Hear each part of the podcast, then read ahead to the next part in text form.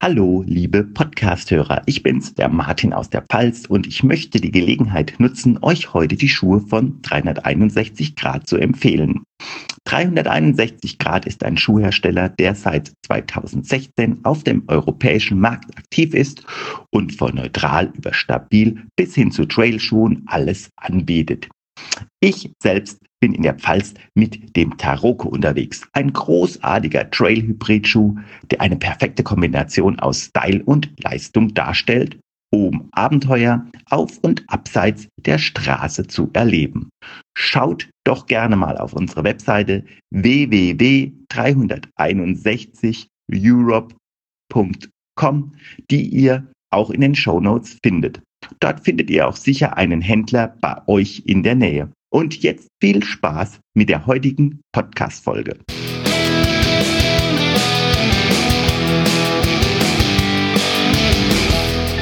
Schneckentempo.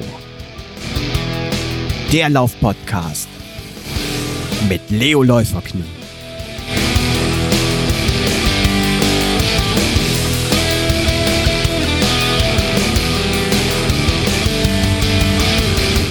Hallo und herzlich willkommen zu Schneckentempo, dem Laufpodcast mit Leo Läuferknie, Folge 75.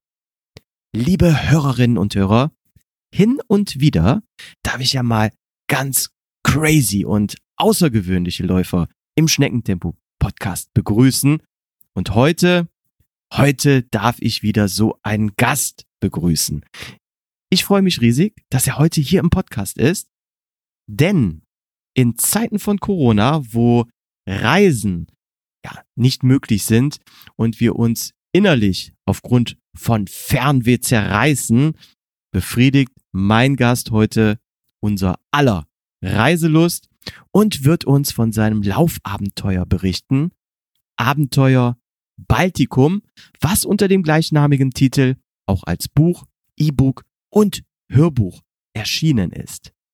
Ich sag nur, von Stralsund nach Tallinn in 93 Tagen mehr als 2000 Kilometer laufend mit dem Bandpacker durchs Baltikum. Hier ist Extremläufer Guido Lange. Hi Guido. Hallo, Holger, grüß dich. Hi. Guido, wie geht's dir? Oh, sehr gut geht's mir. Ich laufe mehr denn je. Also dieses Frühjahr ist richtig mein Lauffrühjahr.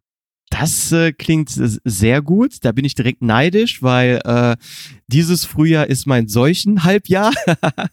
bin gerade noch nicht so viel ähm, in Laufschuhen unterwegs. Aber sehr gut. Du hast heute deine Laufrunde schon äh, gedreht?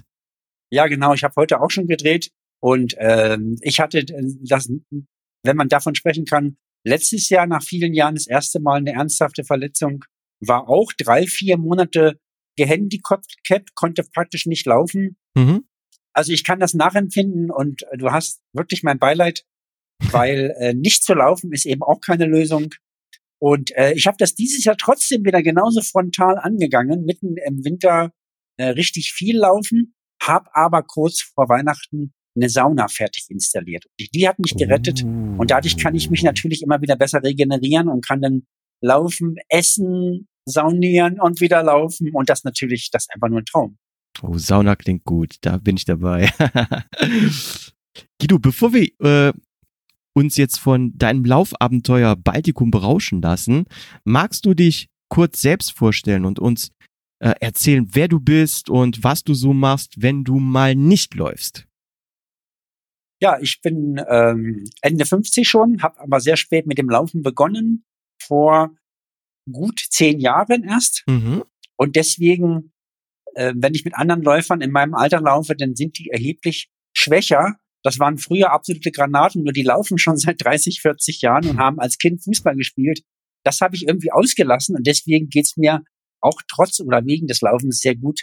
Ich habe es für mich entdeckt als Ausgleich zu meinen Bürojobs, als äh, Therapie während meiner Arbeitslosigkeit. Ich brauchte also bisher äh, kein Psychologen. Deshalb ähm, tatsächlich ist es so, dass ich seit ungefähr zehn Jahren laufe. Ähm, die Zahlen, die du vorhin angekündigt hast zum Start, das ist natürlich klingt beeindruckend, habe ich noch nie so in dieser Abfolge gehört. die sollten eigentlich nebensächlich sein, denn man läuft schon ein paar Mal im Jahr, wenn es nicht gerade Corona ist, auch ein Wettbewerb, Halbmarathon oder ein, zwei Mal im Jahr auch einen Marathon. Mein nächster und letzter Marathon soll im November sein in New York City. Der ist uh. letztes Jahr ausgefallen. Ich hatte mich da irgendwie qualifiziert dafür mit viel Glück und bin total begeistert davon. Und danach will ich eigentlich nur kürzere Strecken laufen, mhm. äh, weil es ein bisschen zu viel ist. Ansonsten äh, ist es so, dass ich ähm, eigentlich die allermeiste Zeit wirklich, also in 95 Prozent der Fälle einfach nur durch den Wald laufe, hier im vorderen Hunsrück.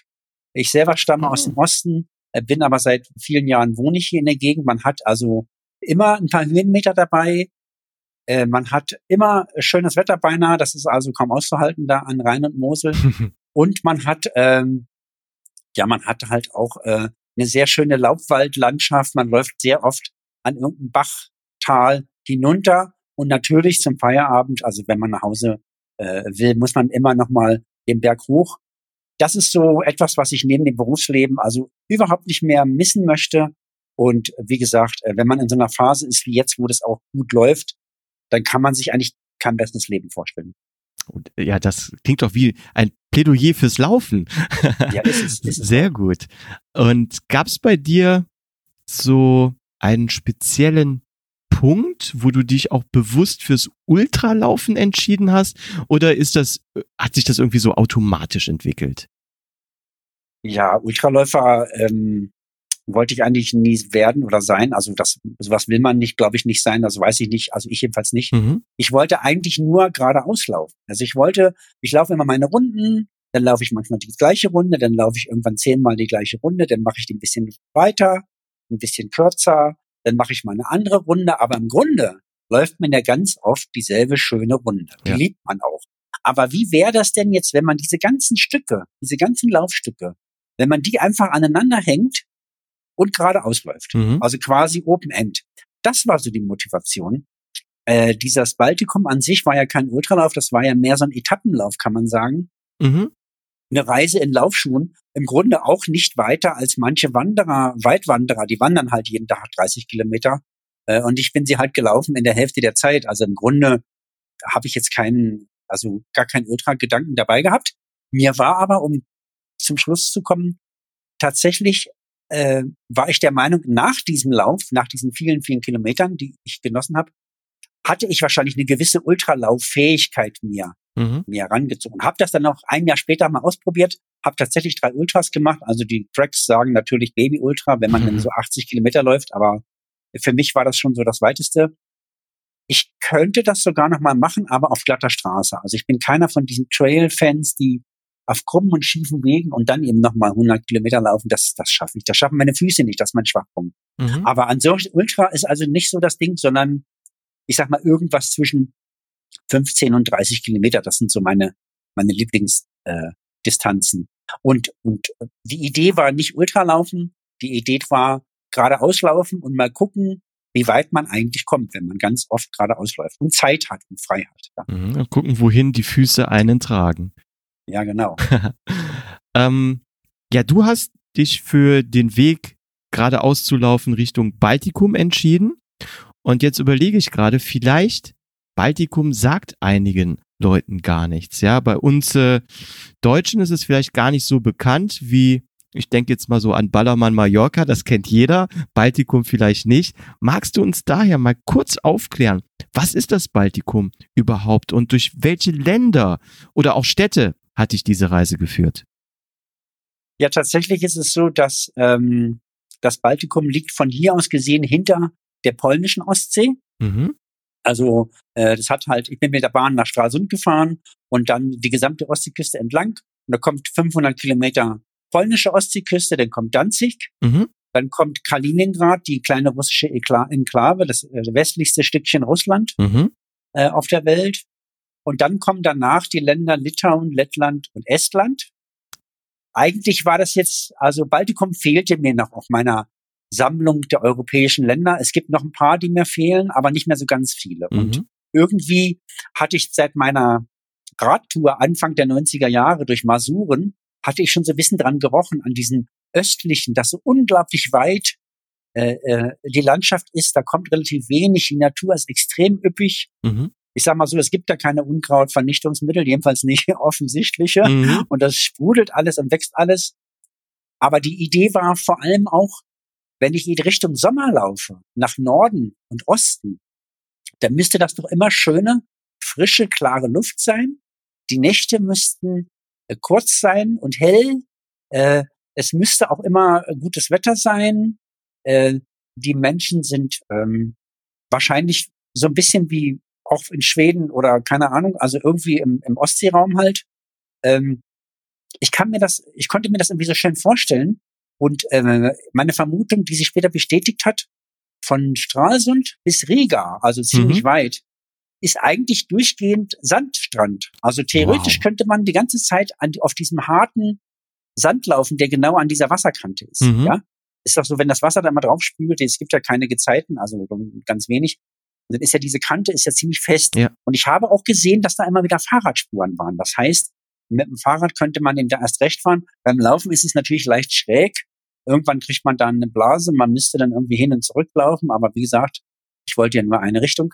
Also die Idee war in den hellen Sommer hinein, in dieses Mitsommerphänomen. Mitsommer ist auch so ein, so ein, Myst, so ein äh, Mysterium. Mhm. Und die Ostsee an sich ist auch für viele Deutsche und ich weiß nicht, wahrscheinlich noch eher für Ostdeutsche, auch so eine, so eine Sehnsuchtsgegend, weil ähm, wir lagen ja immer schon an der Ostsee, aber man kam als Ossi da nicht so gut hin, weil die Ferienplätze und so, das war alles Leuten vorbehalten mit entsprechend äh, äh strammer ähm, äh, Ausrichtung im, im politischen ah, okay. System. Ja. Und wenn man so ein mhm. ganz normaler Bürger war, dann hieß es immer schon in Neubrandenburg oder Dermin, da war man schon an, am Ostseeurlaub, aber in Wirklichkeit war das nach 50 Kilometer weg vom Meer, ja. Mhm. Also weil man direkt ans Meer kaum rankam, die Campingplätze waren halt voll und also ich bin da als Jugendlicher ein paar Mal gewesen, aber es war immer schwierig, eine Unterkunft zu kriegen. So und irgendwie habe ich das jetzt mal so konsequent machen wollen und und tatsächlich die Ostsee ist ein Süßwassermeer. Mhm. Die ist wesentlich friedlicher. Äh, an die Nordsee muss ich mich erst gewöhnen mit den Stürmen und mit diesen äh, Gezeiten und die Nordsee ist ja wesentlich härter dagegen. Ja. Irgendwie war das so eine liebliche Vorstellung und ich muss sagen, ich wurde auch nicht enttäuscht diese, diese Mystik, die man da vermutet, die ist dort wirklich. Wow. Ja, das, äh, ah, da kommt mir direkt so eine Gänse, Gänsehaut und ich habe direkt so äh, Bilder im Kopf. Ich muss ja dazu sagen, ich habe ja auch dein Buch gelesen und äh, ja, du hast mich da wirklich richtig abgeholt und äh, neugierig gemacht. Ich bin in der Ecke auch noch nie gewesen, aber als ähm, Eintracht Frankfurt Fußballfan. Vor äh, gar nicht allzu langer Zeit hat Frankfurt gegen äh, Tallinn im Europapokal gespielt. Und da kenne ich ganz viele Fans, die nach Riga geflogen sind und von Riga aus weiter nach Tallinn.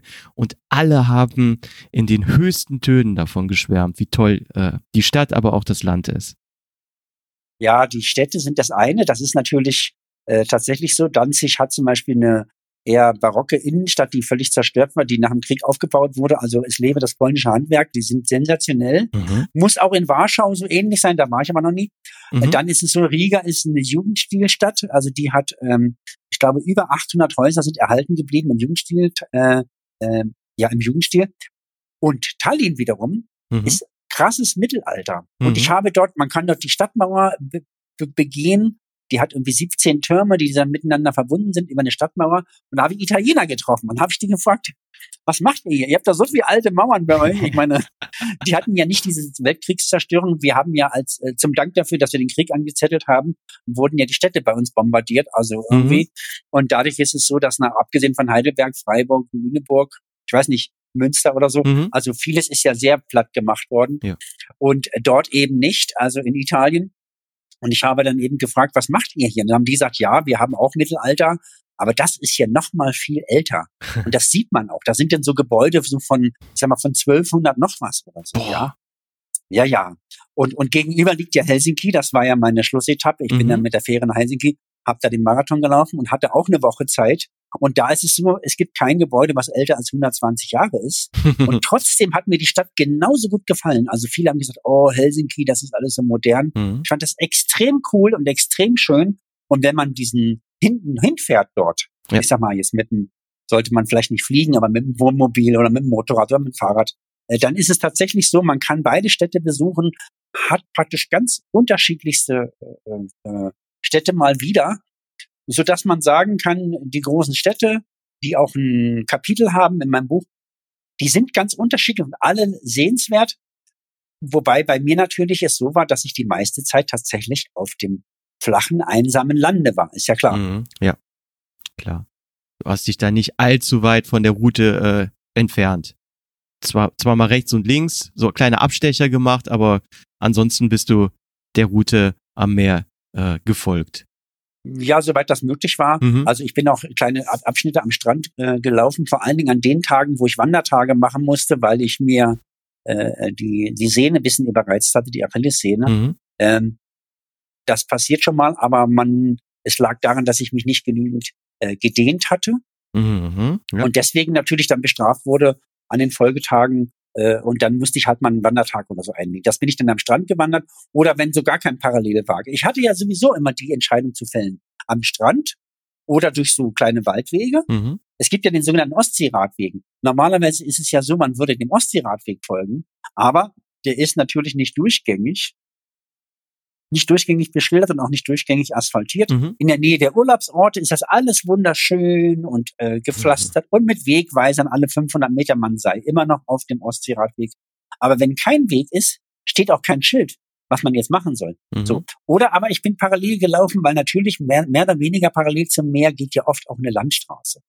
Und da habe ich natürlich dann auch Kilometer gemacht, habe dann auch zum Beispiel wenn die nächste Stadt noch so 30 Kilometer weg war, dann wieder kommen, ich laufe jetzt einfach auf der Straße direkt in die nächste Stadt. Also insofern, was heißt es schon am Meer entlang? Äh, es war schon ziemlich dicht am Meer. Mhm. Ich muss doch einige Umwege nehmen, weil direkt nach Tallinn mit dem Auto sind vielleicht nur so 1300, also das sind gar keine 2000. Äh, mhm. Ich habe dann irgendwann festgestellt, 350 Kilometer vor Tallinn, wenn ich jetzt gerade auslaufe, dann bin ich da in, in, in zwei Wochen da und habe nur 1600. Das wollte ich eigentlich nicht. Und habe dann die Inseln Saaremaa und Hiiumaa noch mitgenommen, die estnischen Inseln, ah. und habe da noch richtige Schleifen gedreht. Und das ja. war eine ja. ganz tolle Kiste.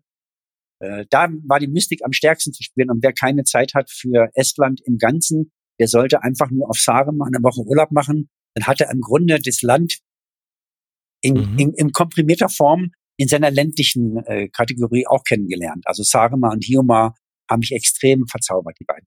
Oh, guter Tipp. Guter Tipp für die Reisenden. Also wenn es natürlich auch, ja, irgendwann wieder richtig möglich ist. Ja, ich denke schon, im Sommer ist vieles möglich. Äh, das denke ich schon. Ähm, wir haben so ein bisschen Erfahrung ja vom letzten Jahr. Mhm. Äh, na klar war es so, als ich im Frühling dachte, jetzt verkaufe ich mal wieder ein paar von meinen Büchern, musste ich feststellen, die höchste Inzidenz in Europa mhm. ist Estland, dann kommt Lettland und dann kommt Tschechien. Also das war natürlich mal wieder so ein Killer. Aber tatsächlich, jetzt geht das auch alles runter. Mhm. Und äh, das wird schon möglich sein. Und um Midsommar ist es überhaupt Granate. Die haben eine ganz kurze Saison. Die ist knackig, die ist warm, die ist wunderschön und hell. Und danach wird es wieder kalt. Mhm. Also ich sag mal von, von 10. Juni ungefähr. Midsommar mhm. ist am 23. Juni. Und dann bis 20. August.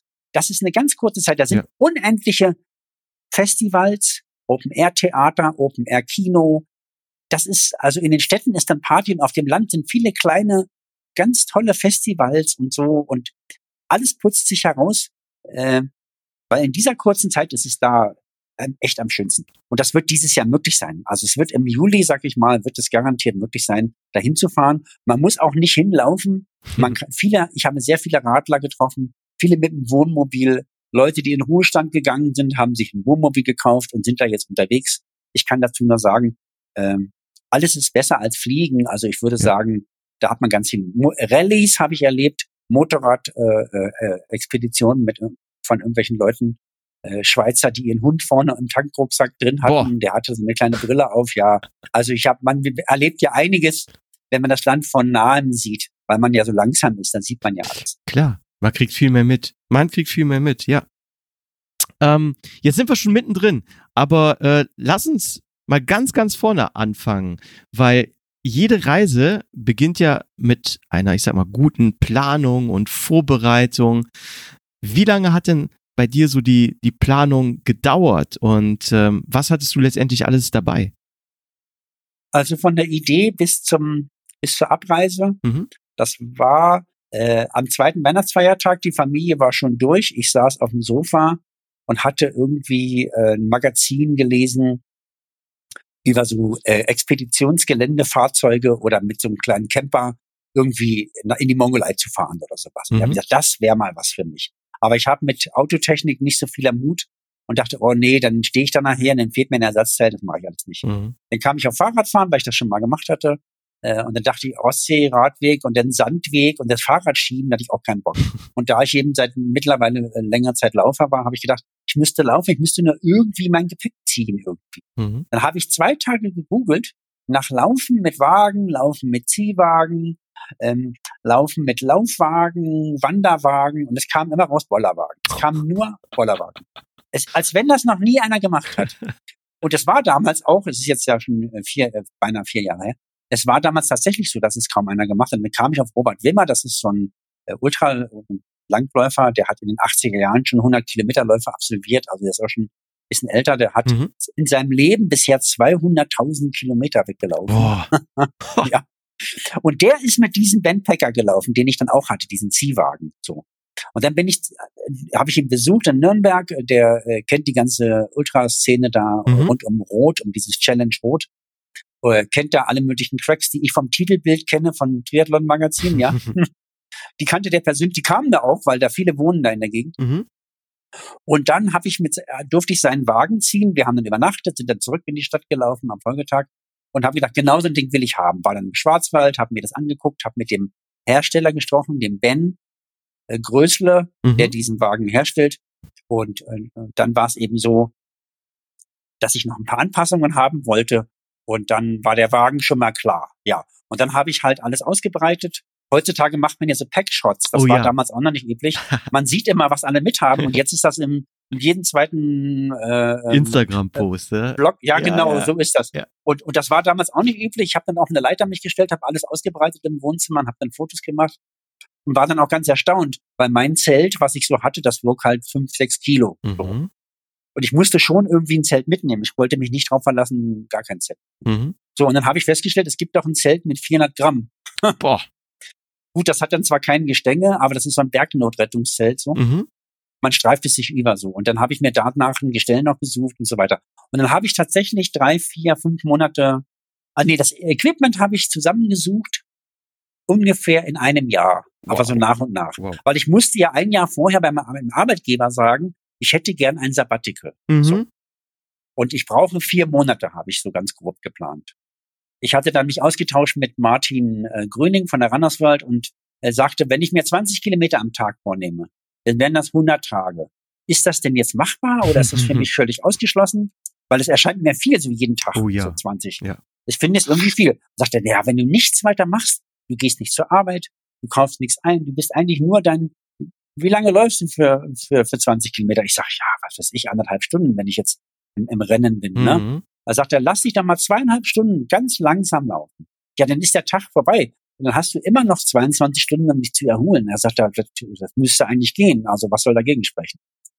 Und dann habe ich halt äh, zum Beispiel GPS-Routen äh, mir so zusammengeklickt, ja, im Internet immer. Oh, okay. äh, von ja. da nach da ja. und habe überlegt, dann laufe ich am besten da lang, habe mir die Wege angeguckt. Ich habe das nachher nicht exakt gemacht, aber es war eine gute Berechnung. Äh, wie lange brauche ich eigentlich? Kommt immer eine Stadt äh, gibt es eigentlich äh, Abschnitte, wo nichts ist und was mache ich dann oder so. Mhm. Also das waren alles in diesen 15, 16 Monaten, die ich zur Vorbereitung brauchte. Boah, ja. Aber das war jetzt keine akribische Vorbereitung. Ich hatte dann mein Zeug alles im Wohnzimmer äh, gelagert, habe das dann immer mehr ausgebreitet, habe das Zelt aufgebaut mal ein paar Tage mhm. äh, und so weiter. Dann habe ich überlegt, was mache ich denn jetzt, wenn das ist? Was mache ich mit den Mücken? Alle haben gesagt, oh, die Mücken, ganz, mhm. ganz schlimm. so. Und ich dachte, was mache ich denn bloß mit den Mücken? Und dann habe ich mir so ein Netz bestellt. Äh, das ist bis heute nicht geliefert worden. Das war extrem billig, aber es ist nie gekommen. dann habe ich mir irgendwann nochmal so, so für den Kopf so, so ein Netz einfach. Mhm.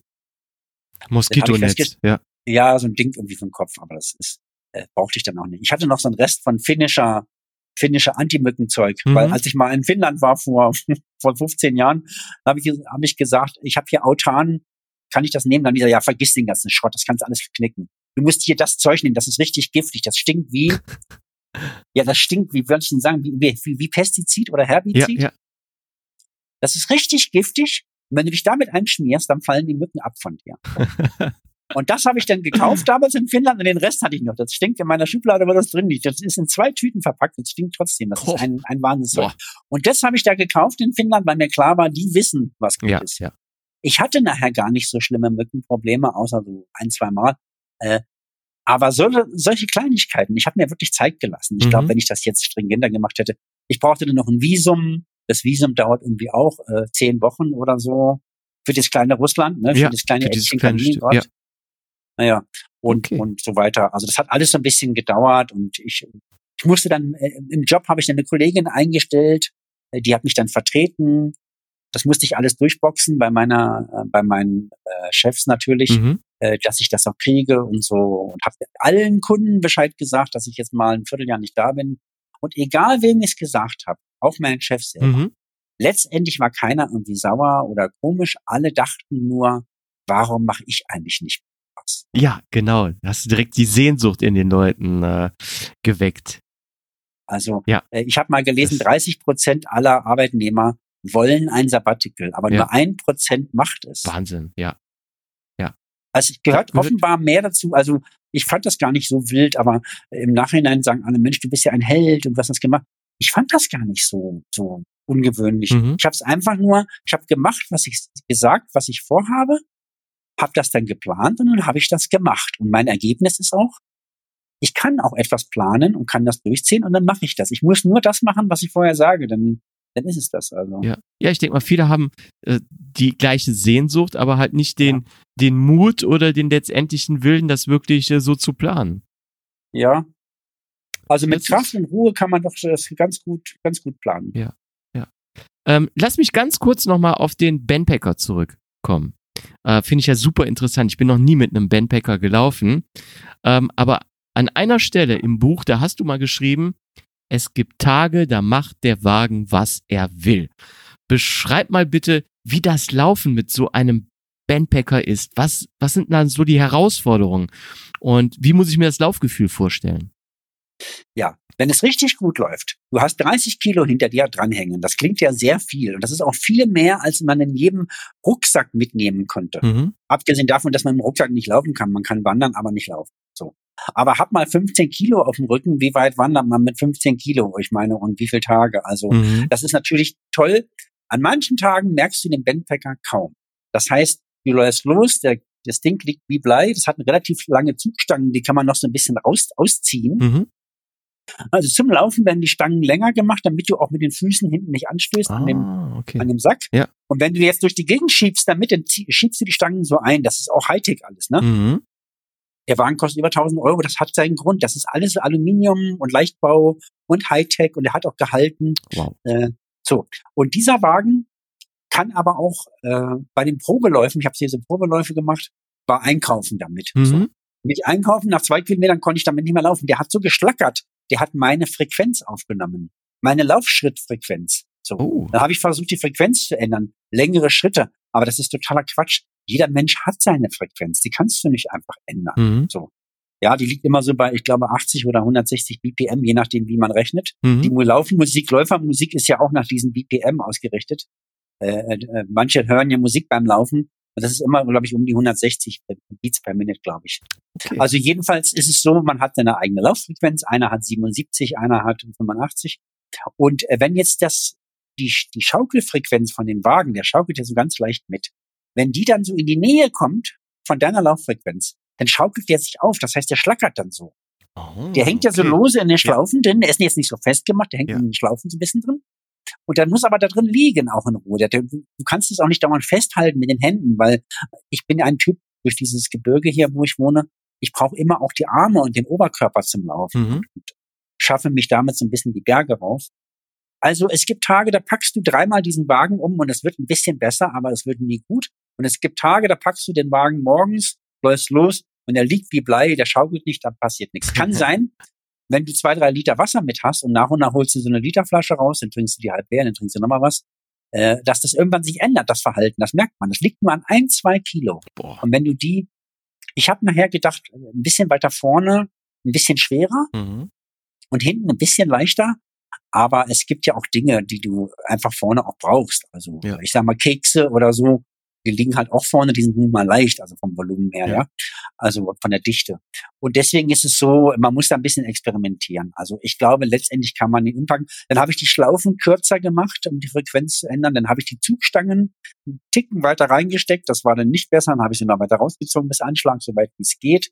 Also das sind alles so Dinge, die die Frequenz beeinflussen von diesem Wagen, diese mhm. Schaukelfrequenz. So. Und das äh, habe ich so ein bisschen rumprobiert. Aber in guten Tagen, bei ebener Landschaft, äh, da habe ich einen, zwei, einen, einen sechster Schnitt gelaufen, also sechs Boah, Minuten pro Kilometer ja, äh, auf 20 Kilometer und dachte, geil, heute läuft's richtig gut. So. Da hast du den Wagen gar nicht Tagen, gemerkt. Kaum. Also natürlich, ich laufe sonst halt ein bisschen schneller, ich laufe sonst 5,30 oder was, mhm. Mann, ne? oder mhm. 15 oder was. Aber äh, das ist ein sechster Schnitt, ist dann eine super Sache. Also ja klar. Ist dann, was denn, und den und auf der Landstraße halt auch, was glatt ist, so ja, oder ein glatter Radweg. Nur das war halt nicht immer so möglich. Wenn du natürlich eine Menge wurzelige Wege hast, ja, der Weg wird schlechter, der Weg wird schlechter, du weißt nicht, äh, dann ist da rumpelt der Wagen, dann zerrt er auch so. Oder aber auch bei Schotter, dann waren die Schotterstraßen, die waren so ausgewaschen. Mhm. Dann hast du so komische Querrillen. So. Mhm, ja. ja. Die Radfahrer haben auch gesagt, sie haben totalen Stress mit diesen Querrillen, weil die, das schüttelt so. Diese Rillen sind zu, zu groß, um sie zu ignorieren und zu klein, um, um jetzt, äh, äh, um jetzt durchzufahren, sondern man hat immer so einen kleinen Schüttelschlag mhm, dabei. Ja. Und das zerrt dann so. Was ich auch dachte, dass ich mir Hüftprobleme kriege, weil es ist ein Hüftgurt und da hängt er dran. Ah, okay. Nee, das war nicht. Ich habe den schön eng gestellt, den Hüftgurt. Mhm.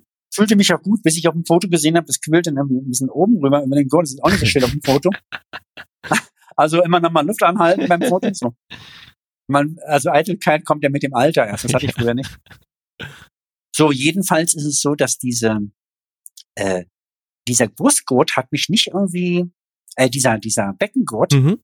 das war eigentlich angenehm. Und ich habe bei einem Laufcamp auch mal von der Runners World gelernt, oder ich weiß nicht, ob es da war oder woanders, da hieß es, man soll oft, wenn's, da ging es um guten Laufstil, man soll so laufen, als würde man eine Schubkarre ohne, ohne Griffe vor sich herschieben, so ein bisschen. Mhm. Also so ganz leicht, also jetzt nicht nach vorne beugen, kein Hohlkreuz auch nicht, aber man soll eben gefühlt ein bisschen das Becken Strecke nach vorne so, dass wir, dann ist man genau in der Mitte, im Schwerpunkt und so. Ja, und so ist das hier auch. Das, das übt sich ja dadurch, weil natürlich dann eine gewisse Last dran hängt. Und wenn du berghoch willst oder, oder so, dann merkst du erstmal, wie schwer der Wagen ist. Das merkst du nur, wenn es irgendwo, ich sag mal, über einen Deich geht oder so, oder mhm. über eine Düne oder so. Oder im tiefen Sand. Ist ja unendlich schwer, dieser Wagen. Also, du läufst am Strand lang und willst auf die Straße zurück hast jede Menge Sand im, im, im Getriebe, sag ich mal, in den, in den Scheibenbremsen da. Da sind auch Bremsen dran. Denn wenn du nämlich bergab rollst, schiebt dieser 30 Kilo Wagen der fertig über den Haufen, wenn du Pech hast. Das heißt, du oh, musst, okay. du kannst anziehen, du hast so zwei so Seile, ja. die ziehst du straff und dann ist der blockiert, also dann bremst der. Das sind Scheibenbremsen. Oh, dran. cool. Ja. Also hast du jede Menge Sand da drinnen in den Scheiben, weil vorher Wasser, dann weicher Sand und du willst nur die 50 Meter Strand überbrücken, ja? Die 50 Meter, das ist eine, eine Plackerei ohne Ende. Den Berg hoch, dann durch den tiefen Sand, bis du dann auf der Straße stehst, der Wagen ist sauber, du bist sauber und kannst weiterlaufen. Da kann schon mal eine halbe Stunde rum sein. Deswegen macht man das nicht so oft. Man wechselt, also man überlegt sich genau, ob man mhm. an den Strand wechselt und wenn dann, ob man zurückwechselt oder lieber am Strand durchläuft bis, ja. bis zur nächsten Stadt. Ja. Das, das heißt also, ähm, ja, so vom Gewicht her, vom, von der Hüfte gar keine Probleme gehabt, aber ja, man muss so, ein, so eine Art Fingerspitzengefühl für den Wagen irgendwann entwickeln.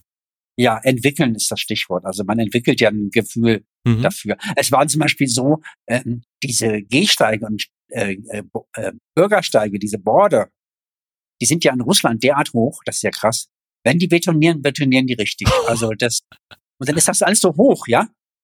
Und dann ist es so, diese Stufen ewig. Und dann läufst du 50 Meter, dann kommt der nächste Absatz. Weil in Russland scheint es niemanden zu geben, der behindert ist es gibt keine Radwege, es ist, äh, es gibt keine Rollstuhlabfahrten, es ist einfach nur eine Stufe überall. Die sind, also da sieht man erstmal, wie weit wir doch schon gekommen sind, mhm. weil wir ja immer auch uns beschweren, äh, die Inklusion ist nicht da, die Barrierefreiheit ist nicht da. Mhm.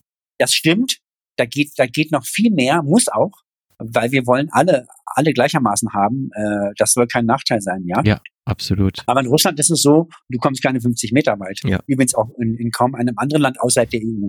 Da ist die EU mit ihrer ganzen Bürokratie übrigens eine super Sache, weil da musst, wirst du gezwungen als Land, diese, diese Dinge zu verbessern. Umzusetzen, ne? Ja. ja, das ist zwar alles, klingt alles nach Behörden ne, und nach, nach äh, gerade gebogenen Gurken und ich weiß nicht was, aber hier hat es wirklich äh, seinen, seinen Sinn. Wenn du mal außerhalb der EU bist, merkst du erstmal, wenn es jetzt nicht gerade hier, ich sag mal, äh, Nordamerika ist oder so, dann merkst du erstmal, wie weit hinten die sind. Und die haben halt keine EU-einheitlichen Vorschriften ja. für sowas. Ja. Jedenfalls ist es so, diese Bergsteine, dann rumpel ich jedes Mal mit dem Wagen hoch und dann rumpel ich wieder runter. Und dann knallt der Wagen immer auf die Kante und dies und jenes, denke ich mir, oh, oh, oh. Und hätte ich jetzt einen Wagen selbst gebaut, hätte ich einen, hatte ich auch gezeichnet, um damals um die Weihnachtsfeiertage. Mhm. Aber dann hätte ich ja garantiert äh, einen Wagen gebaut, der nicht perfekt ist, der physisch schwer ist und so weiter. Und ich hätte auch äh, eine Weile gebraucht. Und dieser hier ist eben leicht. Der Wagen selber wiegt ja nur sieben Kilo. Mhm. Und das Gepäck waren, mit Gepäck war er dann um die 30 Kilo so. Also das ist schon ein gutes, gutes Super, Verhältnis. Ja. Und, und äh, kann man auch umbauen zum Fahrradanhänger. Ich habe ihn jetzt als Fahrradanhänger. Ah, okay. Und ich war ja dann in einer zweiten Tour nochmal unterwegs im Transkaukasien, da hatte ich ihn auch. Also ich muss sagen, ich würde ihn auch zum Wandern nehmen. Äh, da kannst du eine ganze Familie mit äh, mhm. bestücken. Ne? Coole Sache, coole Sache. Vielleicht packen wir da nochmal einen Link äh, zu den Hersteller hier in die Shownotes ja, rein. Ja, ja, genau. Ähm, Guido, ich möchte dich noch einmal gerne zitieren. Und zwar hast du auch in dem Buch geschrieben, ich will nicht trainieren, ich will laufen. So, da muss ich nochmal nachfragen, wie hast du dich denn jetzt speziell für dieses Laufabenteuer ähm, sportlich vorbereitet? Also wie hast du trainiert oder eben halt nicht trainiert? Ich habe gar nicht trainiert. Also das Einzige, was ich nicht vorbereitet habe, ist das Laufen. Krass. Das ist eigentlich, klingt auch komisch, aber ehrlich gesagt, ich bin zu der Zeit, bin ich gelaufen pro Woche. Was hatte ich denn da? Ich glaube im Jahr 2500 oder 2600 mhm. war das mhm. Jahr davor. Mhm. So, das war jetzt also, bin inzwischen, wie gesagt, habe ich ein Tausender vielleicht mehr oder, oder 500 mehr. Aber das reicht. Äh, also laufen habe ich nicht geübt deswegen. Mhm. Also ich habe ich hab das Zelt probiert äh, und so weiter, habe mit dem Wagen probiert, ob das alles klappt und so. Aber das Laufen hat mir, ich, seitdem Martin Grüne gesagt hat, das, das kannst du locker planen, 20 Kilometer, das ist nicht so schwer. Ja. Seitdem habe ich mir überhaupt keinen Kopf mehr gemacht ums Thema Laufen. Ja. Das war das Einzige, was ich nicht vorbereitet. Ja, krass, krass. Äh, und was war jetzt im Nachhinein für dich dann die größte ja, körperliche Herausforderung? Und Jetzt, jetzt sag mir nicht, dass es die Zahnfleischentzündung gewesen ist.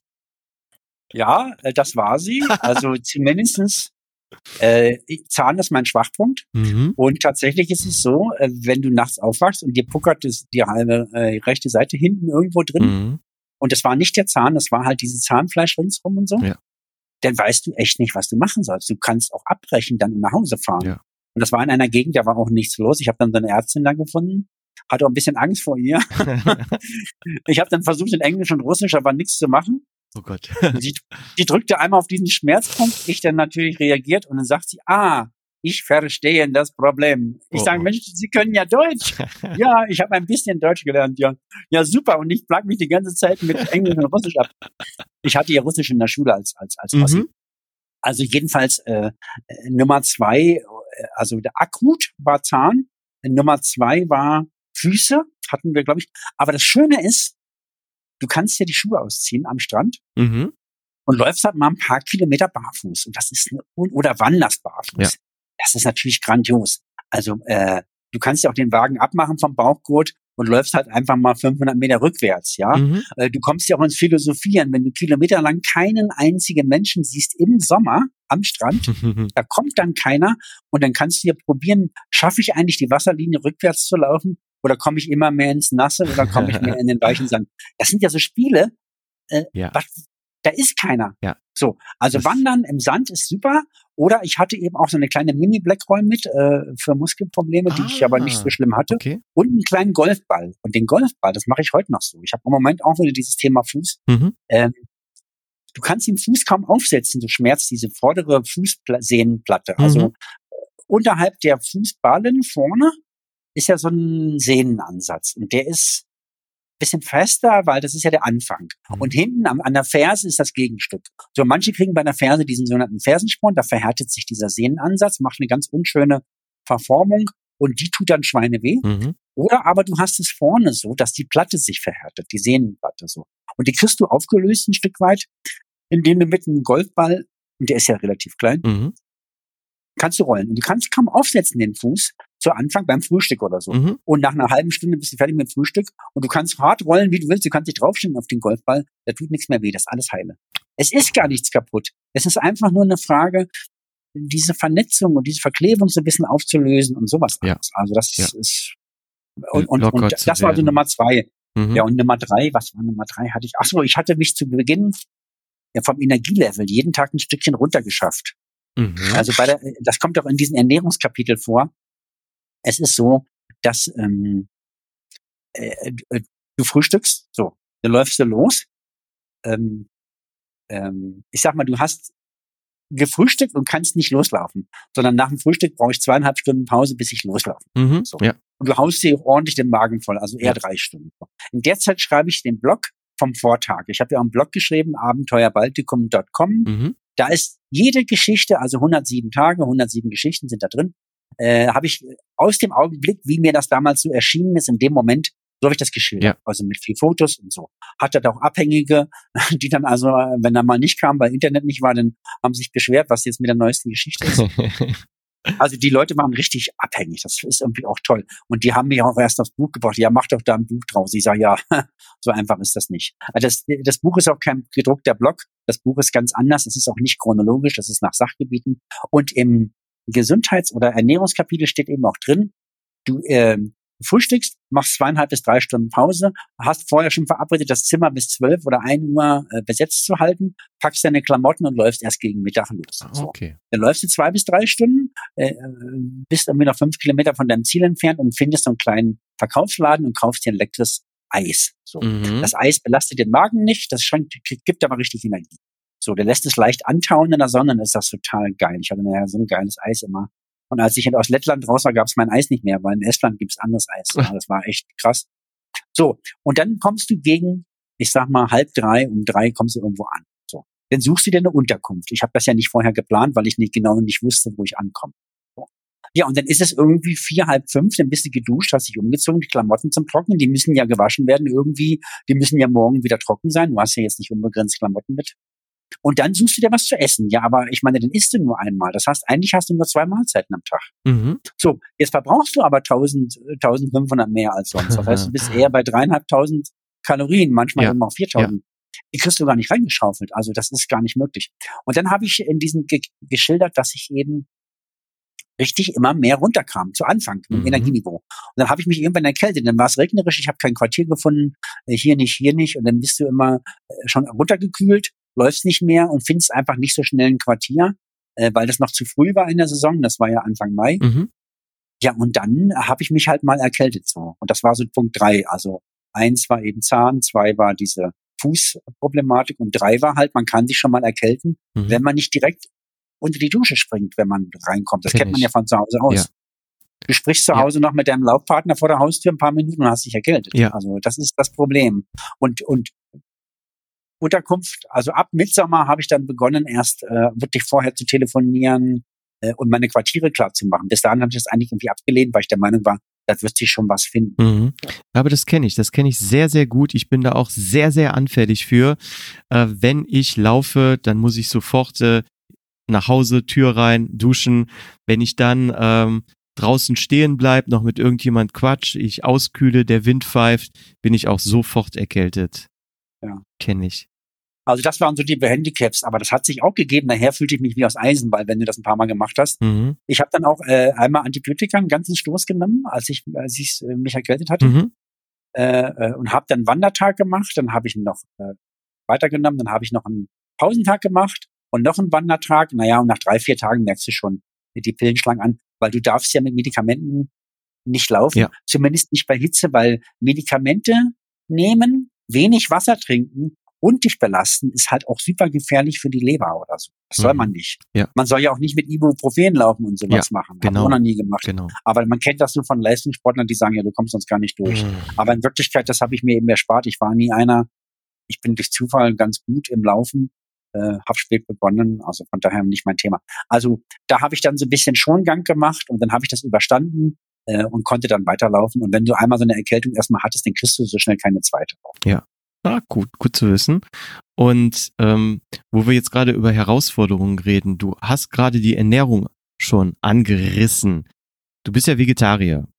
Ähm, hast dich aber auf deinem Weg durchs Baltikum viel von Fisch ernährt. Bedeutet äh, also die vegetarische oder auch vegane Ernährungsform ist im Baltikum noch nicht so richtig angekommen? Also das kann man bestimmt machen. Wenn man da wohnt, findet man ja sicherlich seinen Laden, wo man alles kaufen kann. Mhm. Äh, wir kaufen jetzt keine komplexen Lebensmittel hier zu Hause. Wir kaufen ganz einfache Lebensmittel. Ich habe sogar einen Gemüsegarten und das ist nicht, nichts Schöneres, als sich ein paar Kräuter abzuschneiden, ein paar Möhren zu ernten und das drinnen zu kochen. Das ist einfach grandios. Da fehlt mir nichts. Mhm. So. Aber es ist halt so, spätestens wenn du die polnische Grenze überquerst und äh, ähm, man muss dazu sagen, Stereotype sind ja völlig out. Man kann also nicht sagen, die Polen sind so und die Litauer sind so. Das ist nicht so. Ja. Jeder Mensch ist unique, aber sie lachen dich halt aus, wenn du sagst, ich nee, lass mal, ich trinke kein Wodka und haben sie was ohne Fleisch, dann sagen die, du trinkst kein Alkohol, du isst kein Fleisch, was was willst du hier? Sagen genau. Also das, das da machen die dann einfach ihr Stereotyp, wenn ich es vermeide. Ja. Also das kriegst du, das ist dann einfach so. Jedenfalls habe ich äh, gedacht, das kann ich knicken. Die lachen nicht aus. Also ich hätte, hier in Deutschland ist es ja oft so, wenn du in irgendeine Gastwirtschaft kommst, äh, sagen wir mal, in einer urigen Gastwirtschaft, mhm. da gibt es Haxen und Schweinsbraten.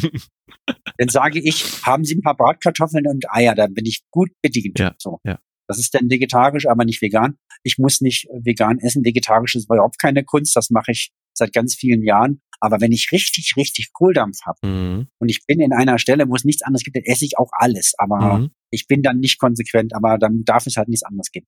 Und in Polen war klar, ich bin am Meer. Und das fing schon an in, äh, in Usedom oder kurz vor Usedom.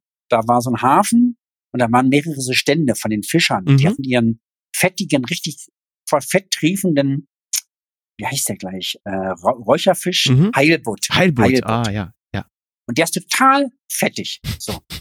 Und habe ich gedacht, das ist das, genau das brauche ich jetzt, dieses Fischtran. Ich brauche richtig Energie. Da sind ja alle möglichen, da sind ja auch alle möglichen, äh, wie heißt das, Omega-3-Fettsäuren ja. drin und so.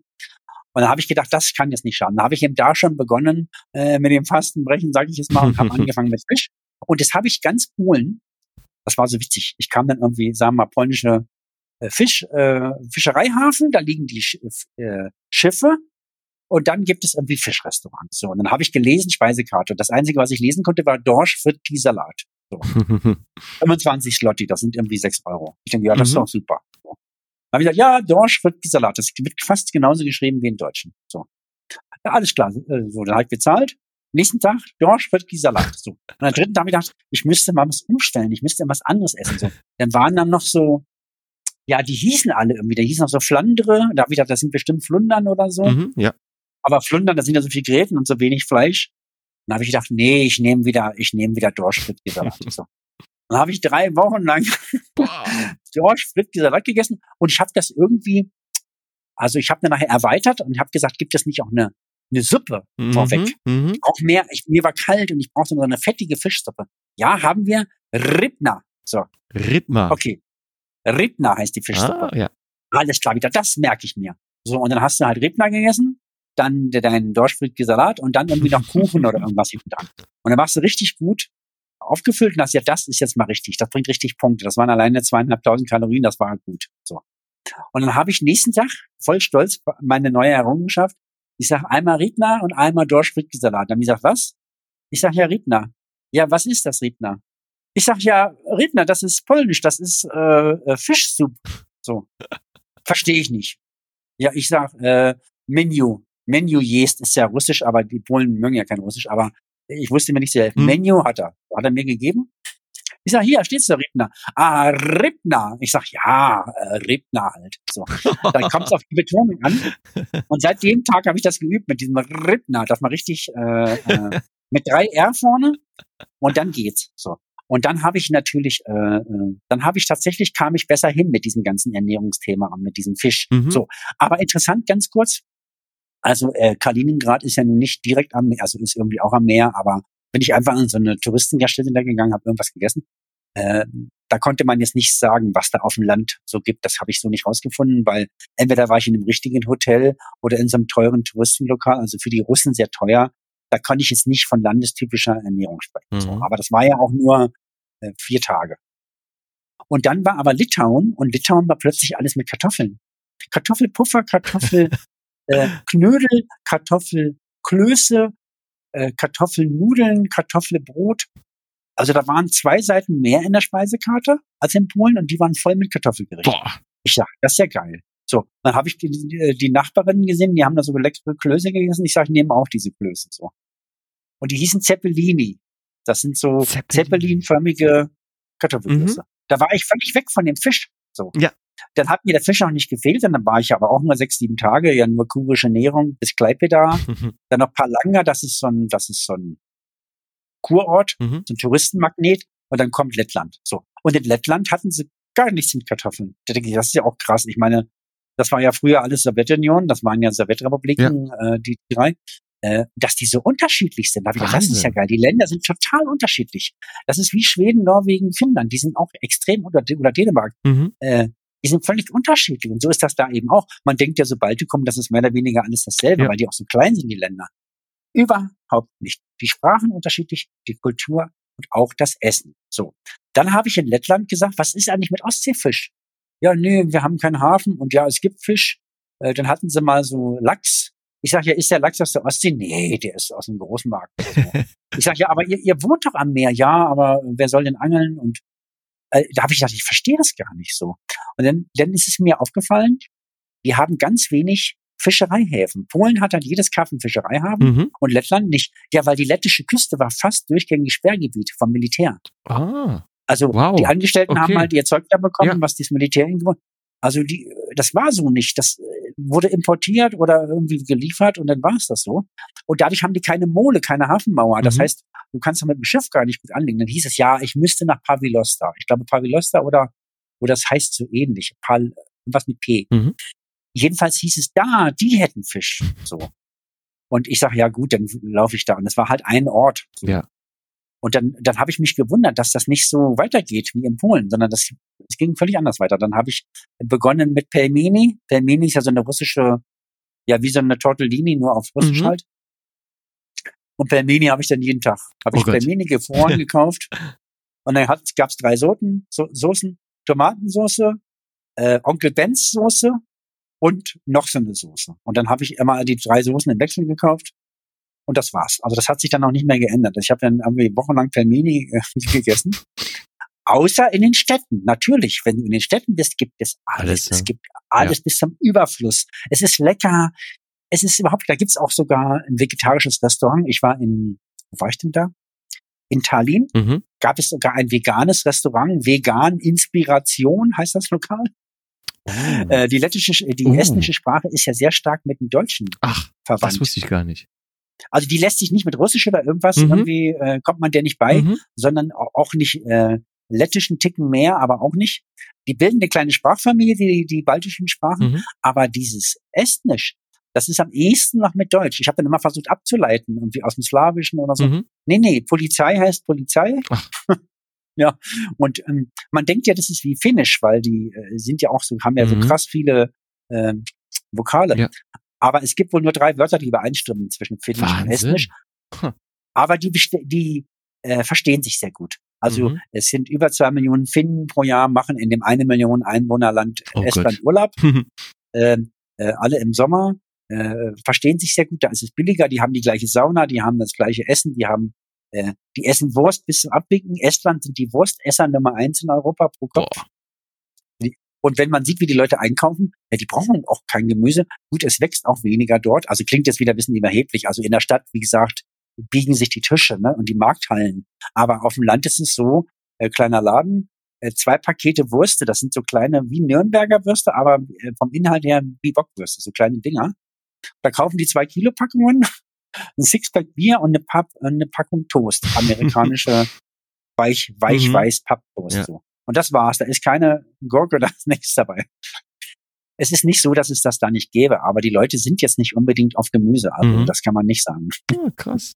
Krass. Also ich denke, dass ich äh, ja auch teilweise äh, ganz gut mit, mit Fisch da bedient äh, gewesen wäre. Ich esse eigentlich sehr gerne Fisch. Oder halt, ich, ich würde ganz gerne mal diese Rittner-Suppe ausprobieren. Ja. ähm, aber in dem Buch habe ich auch gelesen, das fand ich super interessant. Du hast geschrieben, dass du mehr du gen Osten gelaufen bist, desto weniger Ostseefisch gab es. Ja. Warum ist ja, das, das so? Ist, also zum einen, dieses Lettland hatte ich ja erklärt, das Phänomen mit diesen mhm. Häfen. Ähm, es ist nachher auch so, ähm, es ist ja Süßwasser und äh, dicht am Kattegat, also da, wo bei Dänemark läuft ja die Nordsee so ein bisschen in die Ostsee, ne, tauscht sich das Wasser aus. So. Mhm. Da ist es ja salzig, weil die Nordsee ist ja sehr salzig, ja. gerade die nördliche Nordsee. Und dann nach hinten hin ist immer süßwasseriger. Das heißt, es gibt ganz viel Schilf, mhm. Schilfgürtel. Ähm, sag mal, bei St. Petersburg war ich ja nun nicht, aber da hinten ist es sehr schilfig irgendwie und flach mhm. und da tauscht sich das Wasser auch selten aus. Da, da sind die Fische auch viel kleiner. Ich habe irgendwann in Lettland auf der Suche nach einer Unterkunft, ich muss sagen, nach einer verzweifelten Suche nach einer Unterkunft, habe ich einen Fischverkaufsstand gefunden. Der hatte sich angekündigt. Zwei Kilometer, 500 Meter, 100 Meter rechts. So, da bin ich da rein. Ich sage, Sie kennen sich doch hier aus. Gibt es hier denn so Bushaltehäuschen? Die hatten so schöne Bushaltehäuschen, die man teilweise zumachen konnte mit so einer kleinen Tür. Weil man bei schlechtem Wetter konnte man dann auf den Bus warten. Da wollte ich pennen in so einem Ding, weil ich, ich hatte nichts. Und da sagt er, nee, er kennt sich hier nicht aus. Ich sage, ja, aber Sie verkaufen doch Ihren Fisch jeden Tag. Ja, aber er hat noch nie auf die Bushaltestellenhäuschen geachtet. Ja gut, da war nichts. Wahnsinn. Dann habe ich da Fisch gekauft. Und das waren sehr kleine Flundern. Das waren dann eben doch die Flundern, so kleine Dinger. Mhm. Ja, die waren so groß, also wie so eine Kinderhand. Also das mhm. waren auch sehr kleine Flundern mhm. dann. Also da hinten, da sind die Fische auch nicht mehr so groß, denke ich. Ja. Ist doch meine Theorie. Ja. Also da hinten gibt es vielleicht noch Süßwasserfische, keine Ahnung. Also äh, ich glaube, dass sich das äh, mehr vorne abspielt, ja. die Fischerei irgendwie im Ganzen. Interessant, ja. Ja, ja. Wobei natürlich Markthalle Riga, eine der größten Markthallen da überhaupt, äh, äh, da war ich drinne. Das ist eine unglaubliche Lebensmittelvielfalt. Da gibt's auch natürlich, äh, ich sag mal, hunderte Meter lange äh, Fischläden ja. Theken. Also Klar. da hinten fängt das auch langsam an mit zu Bärenpaste und allen möglichen Sachen so. Mhm. Dabei äh, hat man, ich Gott sei Dank habe ich keinen Bären gesehen, die sind ja weiter östlich so. Aber ähm, sowas kommt dann so. Man fühlt sich so ein bisschen wie in kleinen Sibirien, so, weil man als als verweichlichter Wessi dann da langkommt. Meine Zahncreme war alle, dann habe ich mir eine neue Zahncreme gekauft, die hieß Siberian Toothpaste. Ich dachte, geil, jetzt kommt Sibirien. Das war irgendwie so ein, so ein, so ein Feeling, die war eigentlich, also für für Ostverhältnisse war die Höllen teuer. Die war auch sehr gut. Ich habe mir noch einen Rest aufgehoben und wollte die immer mal irgendwie nachbestellen, mhm. weil die war wirklich gut. Aber die hieß halt mit sibirischem Salz oder was, ah, keine ja, Ahnung. Salz, ja. Also jedenfalls wollte ich nur sagen, äh, es ist dann auch alles ein bisschen anders. Ähm, die haben halt diese äh, Pelmini, Pirogi und wie das alles heißt. Borscht haben sie immer, das habe ich aber abgelehnt. Also Borscht muss man eigentlich auch unbedingt essen, mhm. aber das ist rote Beete mit Fisch und Kartoffeln und alles in einem. Das war, das oh. ist mir nichts. Wenn ich schon sehe, dass das Essen mit rote Beete so stark verfärbt ist, ich sag mal, mhm. wenn die Kartoffeln lila sind, das ist nichts für ja. mich. Also ich bin so ein Typ, der ungern was vermischt miteinander. Während ich hier im Rheinland, wo ich jetzt wohne, wird ja sehr viel gerne gemischt und gegessen, aber ich kann das nicht. Also bin, deswegen ja, machte ich, habe ich immer einen großen Bogen, Bogen gemacht um dieses Borscht. und noch eine Suppe. Ich hatte dann irgendwann bei einem Fischlokal in einem Urlaubsort bin ich mit denen ins Gespräch gekommen und sagten die, ich könnte ja deren Speisekarte auf Deutsch übersetzen. Sie würden mehr deutsche Touristen wollen. Ich sage, ja, das machen wir, das kann ich. Weil ich finde selber immer komisch, wenn man irgendwo hinkommt und dann ist die Karte so in gebrochen Deutsch, wo ich denke, da brauchen Sie nur mal einen Deutschen fragen, der wird Ihnen das doch ordentlich machen. Ja. So.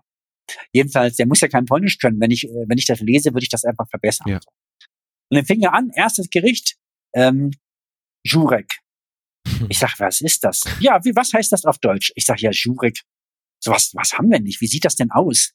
Ja, das ist eine Suppe, da ist irgendwie Brot, Ei, Kartoffeln, Gemüse, Speck, Wurst, Fisch. Ich sage, nee, so, so, eine Suppe, also so eine Suppe haben wir nicht, das kann man nicht übersetzen. So. Dann hat er noch so ein Ding gesagt und haben gesagt, das wird ja nichts mit der Übersetzung. Ich, ich, ich bin so blöd, dafür deine Speisekarte zu übersetzen. Aber diese Jurek habe ich später mal gegessen. Mhm.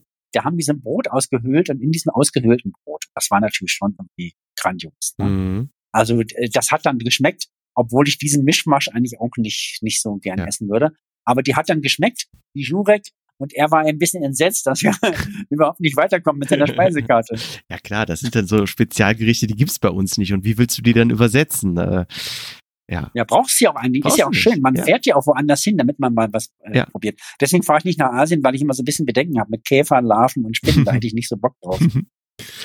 Aber ähm, jetzt reden wir hier die ganze Zeit äh, übers Essen anstatt übers Laufen. Trotzdem, ich habe noch eine Ernährungsfrage.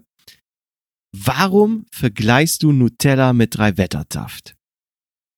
Ach so, ja, das habe ich geschrieben an einer Stelle.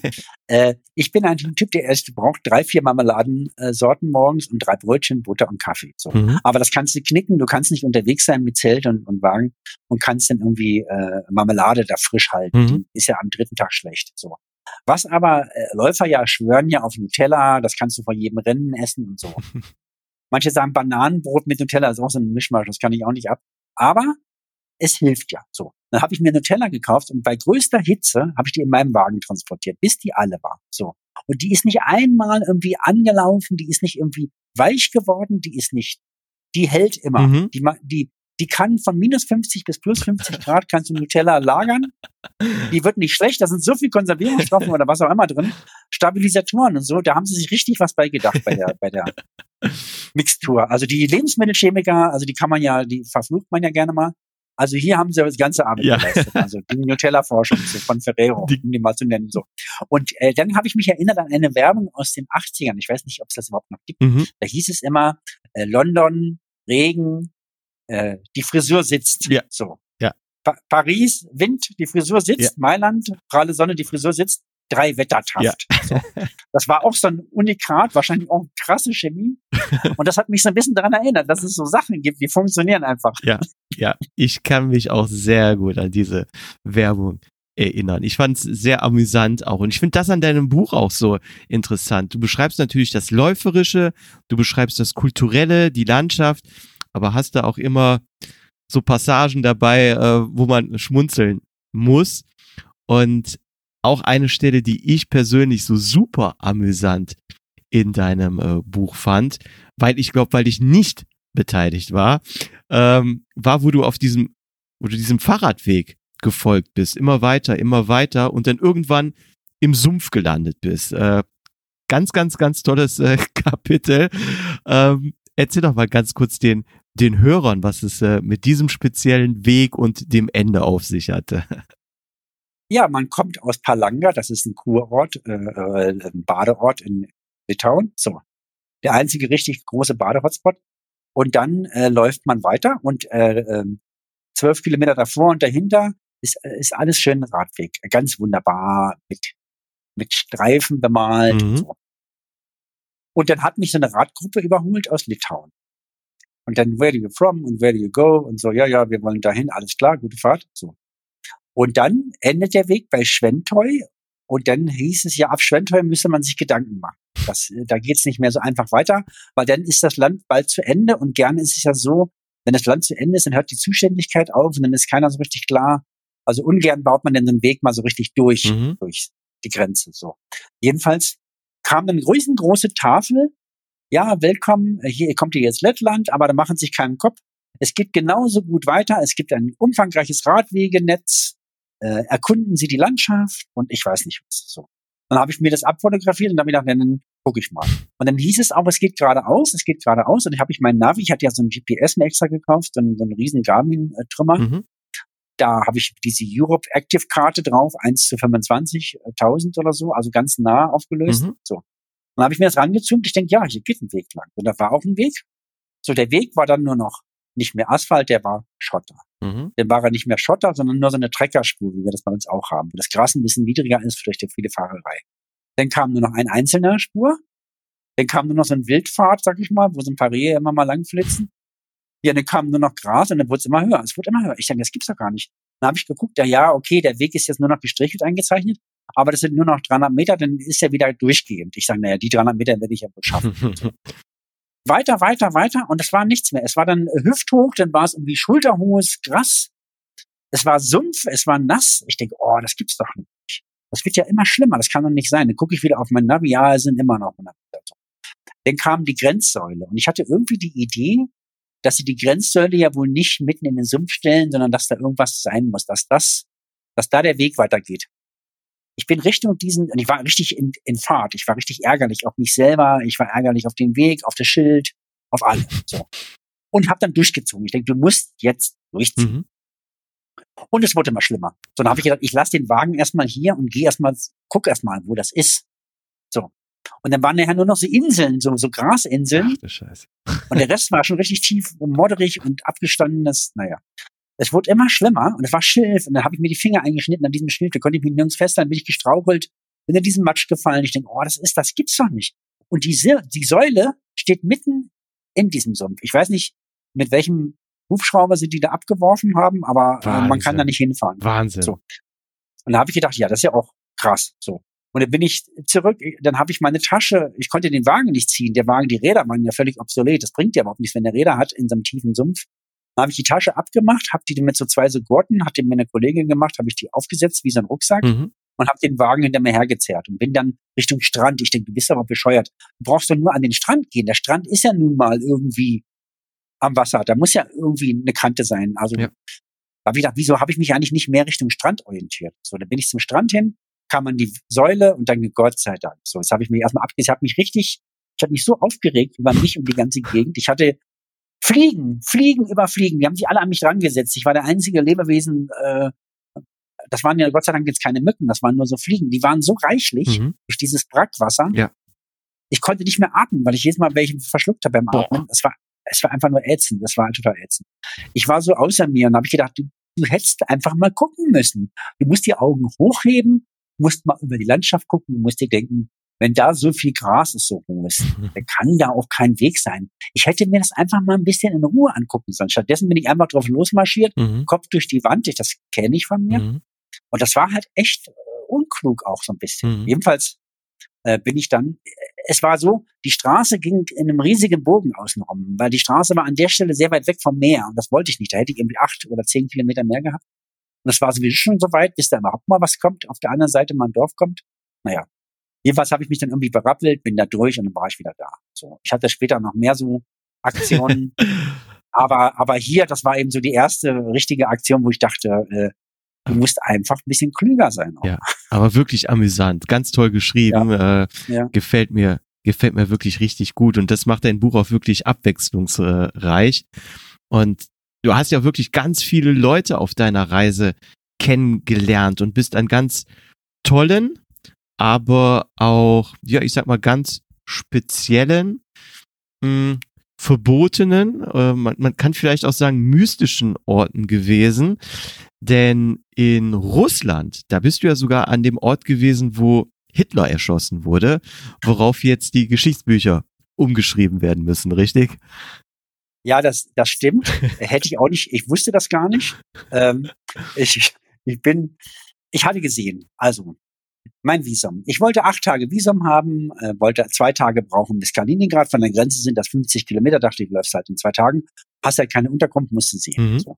Und haben alle gesagt, ja, wenn du in Russland einweisen willst, ein Visum haben willst, brauchst du auch eine Hotelübernachtung. Mhm.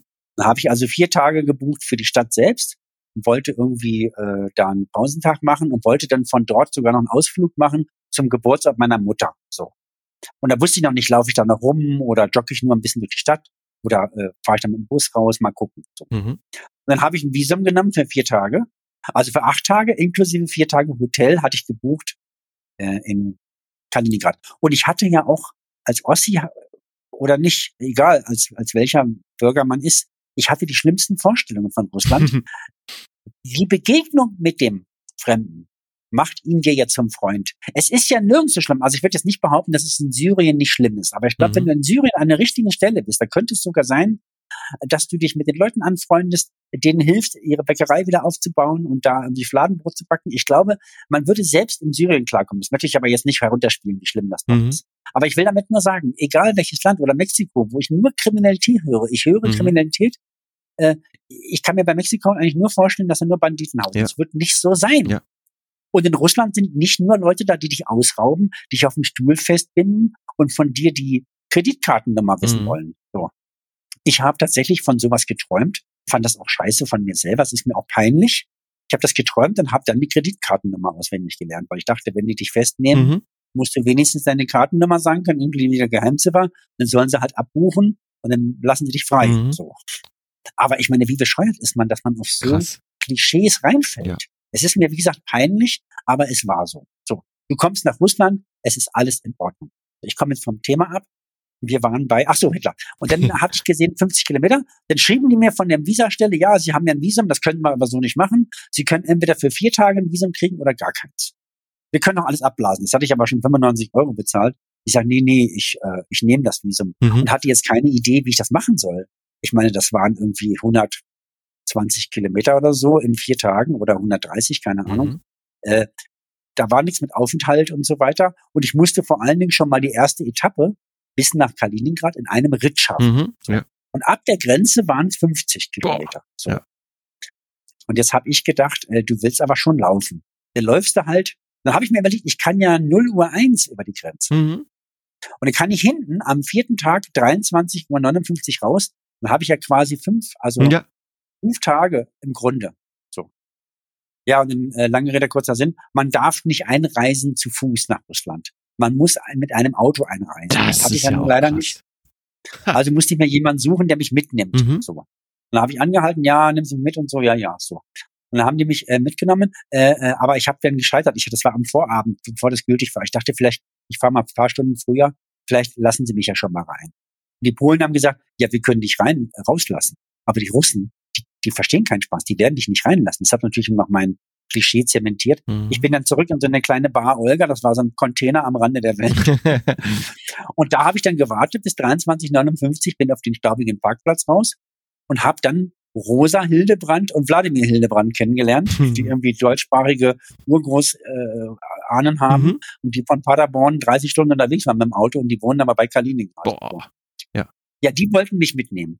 Und Rosa, Sternhagel voll, total besoffen, raucht die ganze Zeit. Er war nicht ganz voll, also er konnte noch fahren, weil die Russen sagen ja, wenn du nicht mehr gehen kannst, musst du fahren. Ja. So. Auch so typisch Klischee. Ja, ja. Stimmt ja nicht. Die haben ja auch Polizei, ja. gerade Grenzpolizei. So. Jeweils haben die mich mitgenommen und dann, dann wurden wir kontrolliert und die haben die alle nicht ernst genommen. Das ist ja Vorposten Polen, richtiger Posten Polen, Zoll Polen. Vorposten Russland, richtiger Posten Russland, Zoll Russland mhm. und dann noch russische Militärpolizei und diese, diese sieben Starktürme hat man. Mhm. So. Und das war natürlich für, für mich völlig ungewohnt. Ich bin seit, weiß ich nicht, außer mal nach Amerika, bin ich gar nicht mehr außerhalb der EU gewesen oder, oder Schweiz. Mhm. Ja, aber was ist das? Also jedenfalls war ich schon beeindruckt. Und sie nahm mich mit. Sie war total betrunken und hatte mal gesagt, ich sei Italiener, weil ich Guido heiße. Ah, Italski und so. Ich sage, nee, nee, uh, I'm German. So. Ja. Ja, Niemetz? Ja, ich sage genau, Niemetzki. Okay also Deutscher. So, jedenfalls äh, hat er mir den Kopf geschüttelt. Und dann hat sich tatsächlich die russischen Polizisten richtig ernst genommen. Ja, mhm. und hat dann senkrecht gestanden und hat die Luft angehalten, weil sie mir gesagt, hat gestunken wie Hupatz.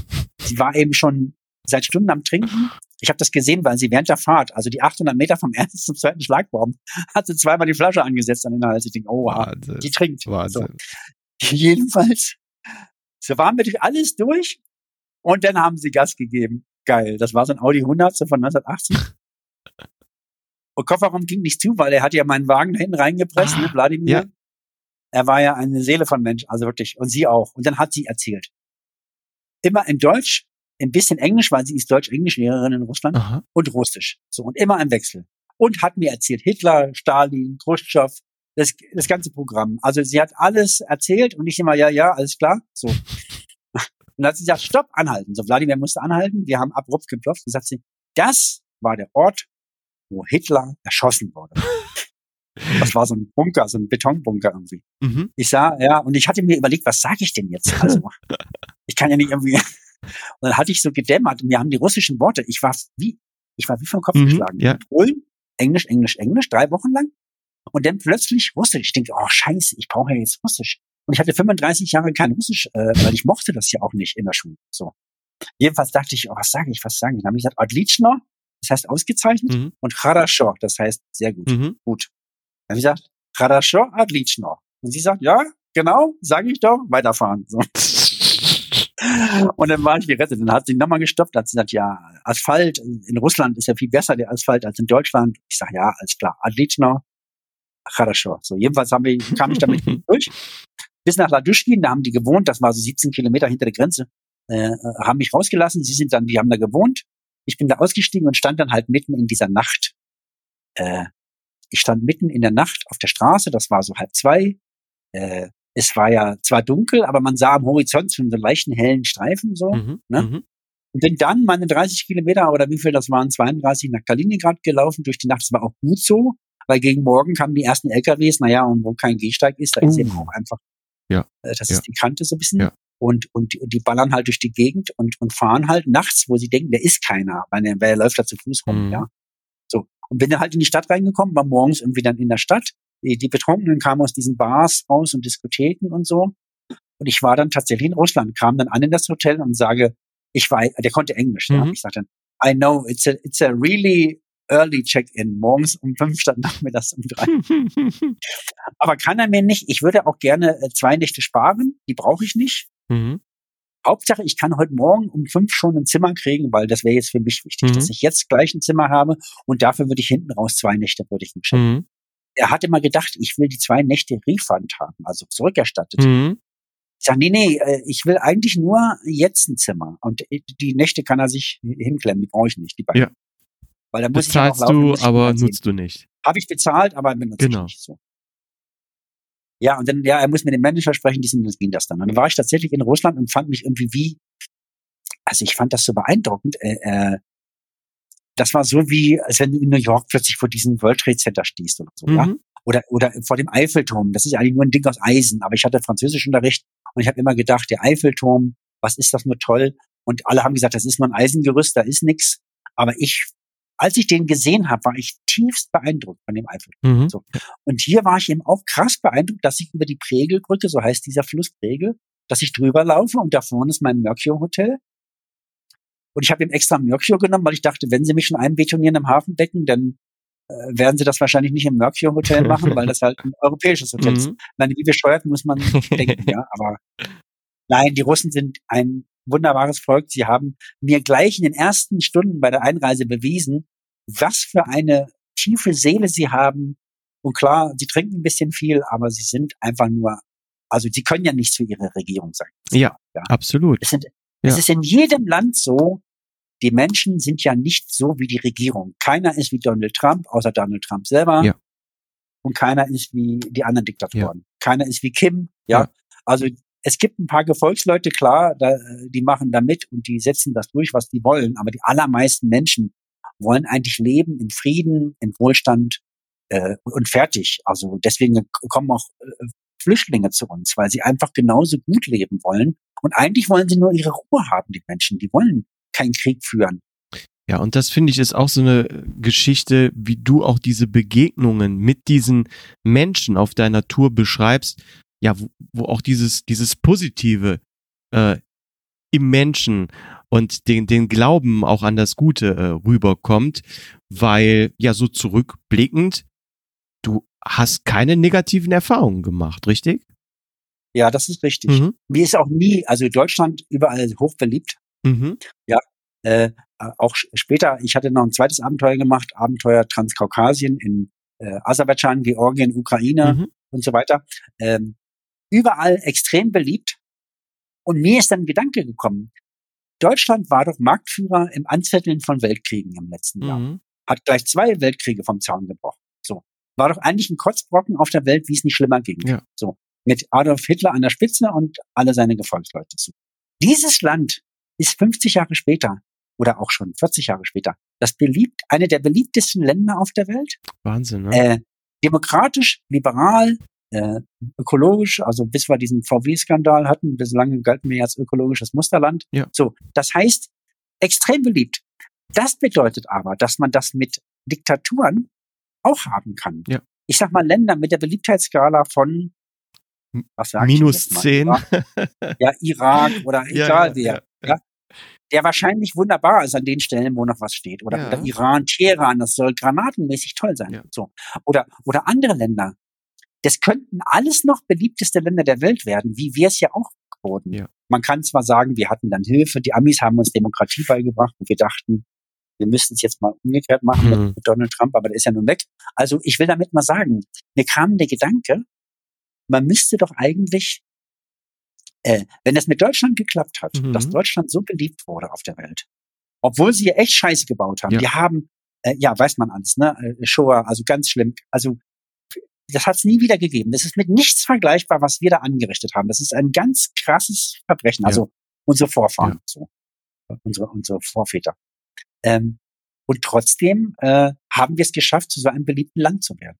Und dann müsste das doch mit jedem Land gehen auf der Welt. Das, das ist noch eine, eine Gedanke am Rande. Das Potenzial sollte jedes Land haben. Ja, absolut. Ja, ja. Finde ich ein sehr schöner Gedankengang. Ist das auch sowas, ja. äh, ähm, wenn man da unterwegs ist? Und klar, ich habe gesagt, du hast viele Leute kennengelernt, aber du bist wahrscheinlich trotzdem 90 Prozent der Zeit mit dir alleine gewesen. Ähm, sind das solche Gedanken, die dich äh, beschäftigt haben unterwegs? Ja, man kommt ins Philosophieren äh, mitunter auch zu zweit. Mich hatte ja so eine finnische Radfahrerin immer geholt. Mhm. Sie sagt, sie ist aus Finnland und sie fährt nach Finnland, hatte aber kein Gepäck. Ich frage mich mit dem Damen-Hollandrad, ne? Mhm. und ich sage, ja, wo kommt sie her? Ich meine, irgendwo muss sie ja ihr Gepäck haben. Ja, aber ich habe mehrfach nachgefragt, sie ist aus Finnland und sie fährt jetzt dahin. Ich denke, naja, gut, dann, dann ist es so. Es war weit weg von Finnland, wo wir waren, aber, aber irgendwie, man glaubt ja so. Ja, und sie war so ein bisschen esoterisch und dann, ja, sie macht jeden Morgen, kocht sie sich einen Tee und in alle vier Himmelsrichtungen verbeugt sie sich und betet immer einmal für den Frieden. Und ich hätte ja diese Friedensflagge, ich hatte ja diese, diese oh. äh, Regenbogenflagge ja, ja. hinten dran. Da war die noch gar nicht Mode, sag ich jetzt mal. Äh, äh, später in Aserbaidschan wurde ich gefragt, äh, das ist hier die aserbaidschanische Flagge, aber was ist das denn für eine? und da habe ich gesagt, ja, das ist äh, The World, äh, Mir, also auf Russisch heißt Frieden und Welt ist der gleiche Wort, heißt Mir, mhm, beides, mhm. so wie diese Raumstation. Also das ist äh, Frieden und Erde ich sage äh, mir, äh, Mira, also die gesamte Welt, also das ist, ist äh, alles. Mhm. Weil ich wusste nicht, wie ich denen das erklären soll. Die kannten das mhm. nicht. Sie sagte, ja, ich würde ja für den Frieden laufen, das wäre ja so toll, diese Finnen. Und dann habe ich gesagt, na ja, für den Frieden, ich finde, das kann nicht schaden. Also Frieden hat jeder verdient. Frieden ist ja nicht ein perfekter Zustand. Also ja. den will jeder haben und, und wir auch. Und deswegen finde ich, es kann nicht schaden. Und dann sind wir so ins Philosophieren und Labern gekommen. Und sie ist dann neben mir hergeradelt, was ganz toll war, weil das war so eine öde, gerade Landstraße.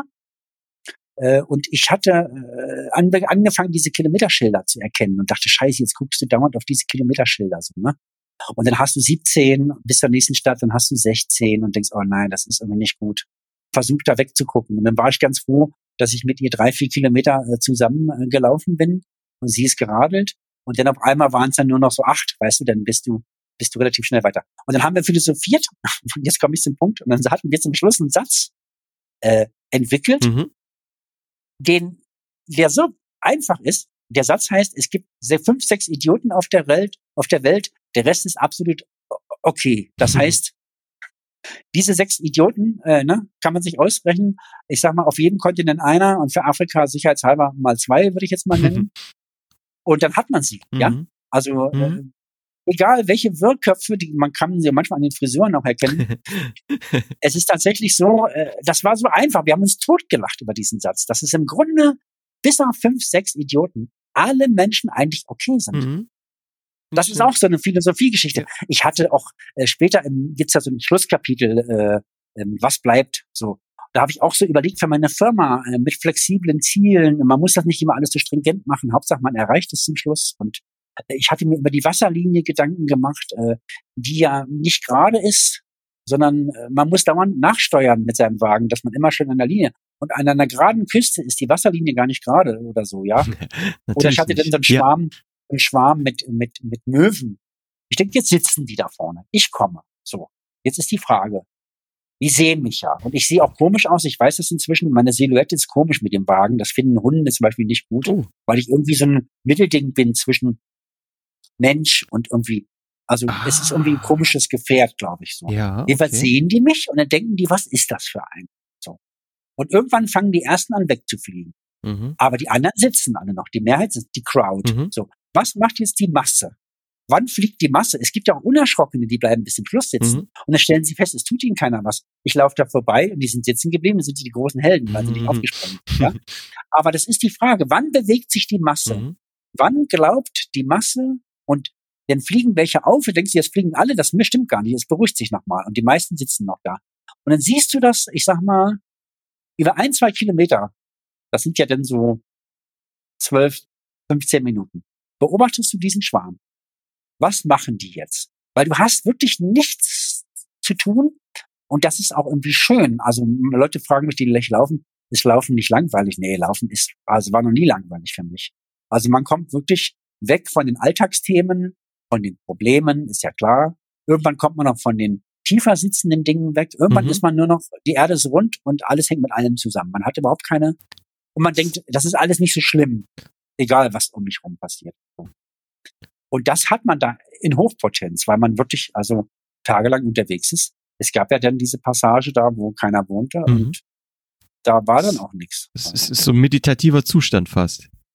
Ja, ich kann nicht meditieren. Also ich weiß, man kann das lernen. Ich habe aber keine Lust dafür, das zu lernen. Aber lange laufen, also sagen wir mehr als zwei Stunden, mhm. ab, ab anderthalb Stunden, mhm. ist lange Laufen, ist ein meditativer Zustand. Du mhm. bist wach, aber du denkst nichts. Ja. Ja. Das ist für mich schwierig, weil ich bin immer am Denken. Mhm. Und, und, und da kann ich hellwach sein und denke aber nichts. Das ist, ne, das ist fantastisch. Toll. Das klingt wirklich toll. Ähm, was ist denn im Nachhinein, wenn du auf dieses Laufabenteuer jetzt nochmal zurückblickst, ich sag mal, dein schönstes Erlebnis ähm, und auch was, was war dein landschaftliches Highlight? Also das schönste Erlebnis, es gab spannende, diese Russland-Einreise da, ne? Oder so, das waren spannend, die waren spannend. Die Sauna? Aber. Die Saunageschichte? ja, das war so ein Missverständnis. äh, zwei Tage bettel ich den Hofbesitzer an, was ist denn jetzt? Machst du Sauna, machst du nicht? Und er wollte nicht so richtig, aber er wollte mich auch nicht enttäuschen. Naja, okay, so. Und all die Tage vorher haben die Leute immer schon gesagt, äh, eine Stunde Sauna, 15 Euro. Denke, na gut. Aber ich kenne das ja so, man geht in die Sauna 20, 30 Minuten oder sagen wir 20 Minuten, dann macht man 30 Minuten Pause, dann geht man ein zweites Mal ja. und noch ein drittes ja. Mal. Dann hat man ja schon zweieinhalb Stunden ungefähr. Genau. Damit dann eine Stunde Sauna ist auch komisch. Ich habe dann halt die 15 Euro bezahlt, aber da waren kaum Leute in der Vorsaison und dann habe ich halt manchmal zwei Stunden Sauna. So. Und dann hat er gesagt, ja, okay, eine Stunde äh, 15 Euro. Ich sage, alles klar, wann denn um sechs ist die Sauna fertig? Sauna ist angeheizt, ich kann rein. So. Ich sag, ich kann auch warten, wenn zum Beispiel äh, andere auch noch Sauna machen wollen, dann können wir das ja an dem Tag machen, wo die anderen auch wollen. Dann lohnt es sich mit dem Einheizen. Mhm. Aber irgendwie äh, hat er es einfach gemacht und dann war es endlich soweit. Und ich komme da rein setze mich da schön hin, mache meine Pause, setze mich das zweite Mal rein. Da kommt der da reingestürzt, der Sohn von dem Besitzer, dem das alles nicht gepasst hat. Sagt, What's wrong with you? Was, was, was ist los mit dir? Was, wo ist der Fehler? Du sitzt hier seit zwei Stunden in der Sauna und du kommst nicht raus. Was, stimmt was mit dir nicht? Äh, die Frauen wollen auch noch. Da habe ich gesagt, ja, dann musst du halt was sagen. Ich kann es ja auch nicht ändern. Ich sitze nicht seit zwei Stunden, ich mache halt einen anderen Ablauf. Ja. So. Das war irgendwie so ein klassisches Missverständnis. Ich, ich habe später dann habe ich dann erfahren, die gehen manchmal nur drei Minuten rein bei praller Hitze, gießen die ganze Zeit Wasser auf, verbrühen sich die Rübe, die haben an die 100 Grad und und äh, 100 Grad kannst du ja sogar aushalten, Trockensauna. Ich sag mal eine Viertelstunde mhm. bei 100 Grad kriegst du hin. Mhm. So als Mitteleuropäer, als weicher Mitteleuropäer kriegst du das hin. So. Aber wenn du Wasser aufgießt, ist das ja Dampf. Mhm. Oh ja, ja. Ja, und da brennen dir die Ohren ja. ab. Also, also zuerst pellen sich die Ohren ab und als zweites die Fingerkuppen. Dann habe ich immer die Fingerkuppen um die Ohren gekrallt. als ich da mit diesen Russen in der Sauna gesessen habe, weil die Pausen nur das Wasser aufgießen und dann sind die nach vier, fünf Minuten gehen die verbrannter Kopf, gehen die raus. Krass, ja. Und ich, ich sagte, das ist ja keine Sauna. Ich kenne das Sauna mit in Ruhe. Mm. Man darf nicht so viel erzählen. Ja, ja, ja, äh, möglichst Rücksicht nehmen und äh, kein Schweiß aufs Holz. Oh ja. Mhm. Ja, die sind da alle rein, haben sich mit ihren nassen Schwitzkörpern, haben die sich da auf die Bänke geknallt. Interessiert keinen. Gedacht, das, ist, das, nee, das interessiert keinen. Das fand ich irgendwie komisch. Also nicht im Privatbereich, das war in einem Schwimmbad, mhm. habe ich da übernachtet. Mhm. Da war aber kein Schwimmbad, war leider geschlossen. Aber es war ein Fitnessclub, war da und Sauna war da. Und dann haben die sich halt auf die Bänke geknallt mit ihren nassen, fliegenden Körpern. Also das habe ich, äh, habe ich gedacht, das ist ja auch krass. Ich habe den brav untergelegt. Dann geben die einem nur immer nur ein Handtuch und ich sage, ja, ich brauche wenigstens zwei Handtücher. Eins zum Unterlegen, eins zum Abtrocknen. Mhm. Also eigentlich brauche ich ja eher drei, ne? aber äh, ich denke, nach zwei kann ich mich einschränken. Ja. Zwei Handtücher. Und die haben eben ein Handtuch mit, das liegt draußen, hängt draußen und die gehen da einfach rein, wie sie sind und fertig. Krass. Und das war keine Nasssauna, das war kein ja, Hammam. Ja, ja, so. ja. Es war, also es war schon trocken. Ja, andere Länder, ja. andere Leute, andere Sitten. Ja. Ich, ich musste so schmunzeln, als ich die Geschichte gelesen habe in deinem Buch, weil ähm, ja. mir ist was ähnliches mal passiert auf einer Geschäftsreise nach Leicester in England. Ja. Klar, ich kenne natürlich auch die deutsche Sitte, ähm, habe mir ein ähm, Handtuch umgeschnallt, bin in die Sauna gegangen und ähm, war erstmal alleine. Irgendwann kam ein Mann hinzu und dann hat er mich aber ganz böse angeguckt Ich dachte schon, was ist los? Und dann hat er mir gesagt, nee, in England, da darf man äh, nicht so in die Sauna gehen. Da muss man eine Badehose oder äh, Badeanzug so. anhaben. Und ich hatte natürlich, wie ich das so kenne, nur mit Handtuch. Ne? Das Handtuch legst ja. du dann unter, setzt dich drauf Oh je, das war also ganz, ganz schlimm für äh, ja. englische Verhältnisse. Und ich, als ich deine Geschichte gelesen habe, musste ich sofort wieder schmunzeln und daran äh, zurückdenken. Ja, in jedem Land ist es anders, ne? Ja. Also ab Riga, also hinter Riga geht das los mit der Saunakultur. Also wo wirklich mhm. in jedem Kaff, in jedem Dings, auch die Fährschiffe von Helsinki haben ja eine Sauna drauf. Das sind ja nur für Trucker, das sind ja keine Kreuzfahrtschiffe, das ist ja nur so eine Fähre. Mhm. Das meiste sind Trucker oder Motorradgangs, die dann hier zum Wackenfestival ah, wollen oder so. Ja. Also so habe ich die getroffen. Oder auch schon mal so ein Camping äh, mhm. so. Aber äh, immer mit Sauna, immer mit Sauna. Und da war es auch so. Du sitzt da drin in, der, in der Sauna, alles super. Dann kommen die russischen Mitbürger rein und gießen auf und gießen auf und trinken Wodka mit Cola und gießen die Sauna Wahnsinn, auf. Wahnsinn, ja. Und dann brennst du dir die Ohren ab. Deswegen haben die in Finnland auch diese Hüte, die haben ja so einen Filzhut. Wo sich unser eins fragt, es ist doch sicherlich heiß genug in der Sauna, da braucht man keine Mütze. Ja, aber da brennen die sich nicht die Kopfhaut ab und brennen sich nicht die Ohren ab. Boah. Also mein ja. Freund Holger, der, der hat auch Freunde in Estland und der sagt, ja, ja, das ist üblich mit diesem Filzhut. Wahnsinn. Und dann haben die halt nicht nur 80 Grad, sondern eben eben 100. Ich bin mal gespannt. Ich habe letztes Jahr jetzt bei mir auch eine Sauna eingebaut. Ende Dezember ist die fertig geworden. Habe meinem finnischen Freund geschrieben, wenn er mal zu Besuch kommt, ich würde unbedingt mal wissen, was er davon hält. Da hat er geschrieben, ja, die sieht ganz toll aus, aber ich will auch mal wissen von der Temperatur her, ob das eigentlich alles so bei denen mhm. auch so ist. Mhm. Ne? Weil die, die kommen ja dann raus und schmeißen sich in den Schnee als nächstes. Mhm. Ja. Das kann ich nicht, also ja. da bin ich einfach zu weich, verweichlicht. coole Sache, coole Sache. Aber was war zum Beispiel landschaftlich dein Highlight? Du bist ja wirklich durch viele ähm, verschiedene Länder gelaufen.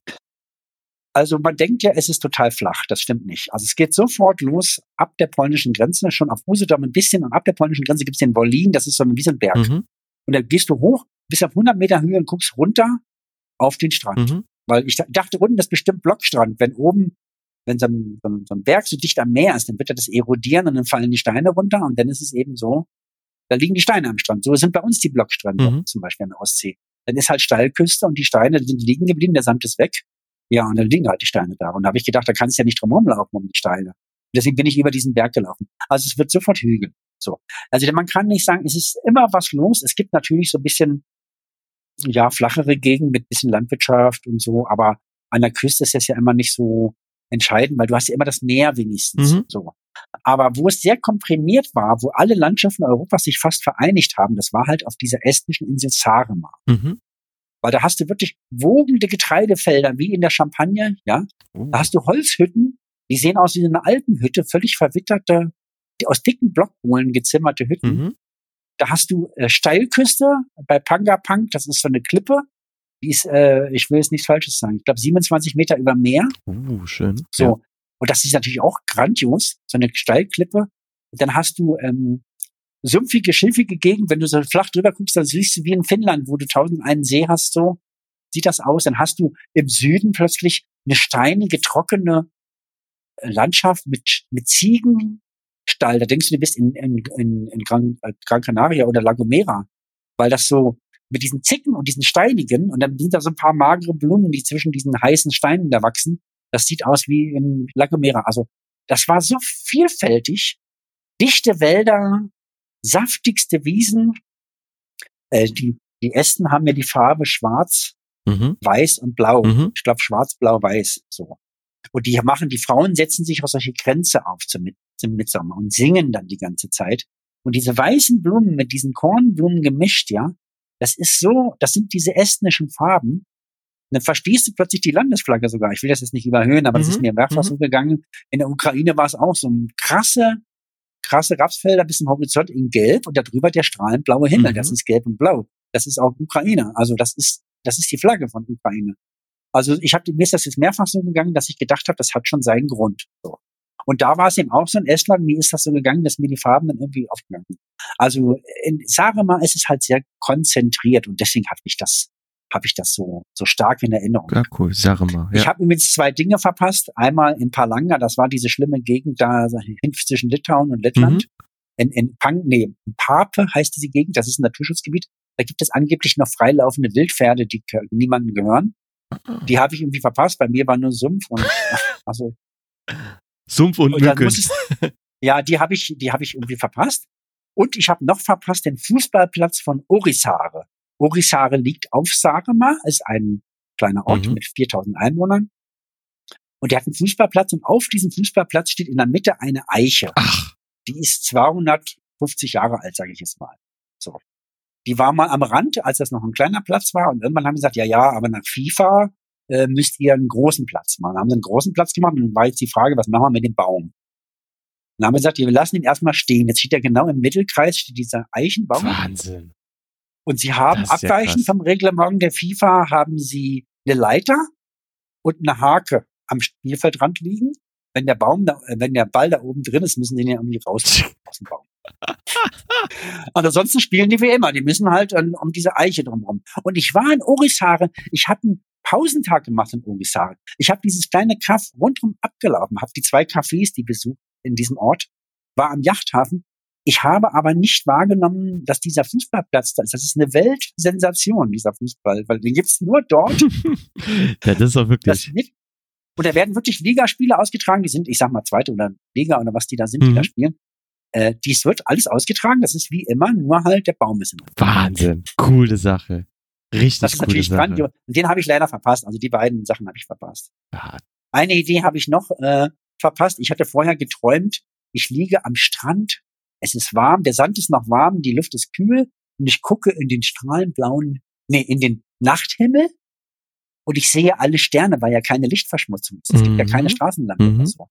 Aber Denkfehler, es ist nicht richtig dunkel nachts. Also es war ein Denkfehler. Im, im, in Hochsommer ist dann keine Dunkelheit. Mm, also okay. Ja, ja, klar. Das also das habe ich dann nicht verpasst. Das gibt es einfach nicht und die anderen beiden schon gesagt. Ah, also was nehme ich mit aus dieser Reise?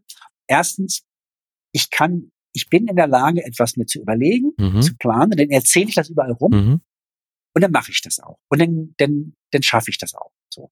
Das ist irgendwie eine ganz wichtige Selbstverständlichkeit im Leben. Und du kommst dann zurück in deine Firma, dein Chef kackt dich an und sagt, ey, Herr Lange, lassen Sie sich was einfallen, das geht so nicht weiter. Und dann sagst du, was, was will er eigentlich? Mhm. Ich mache meine Arbeit, ich gebe mir Mühe.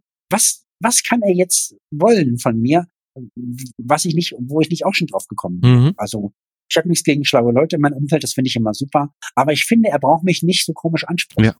So.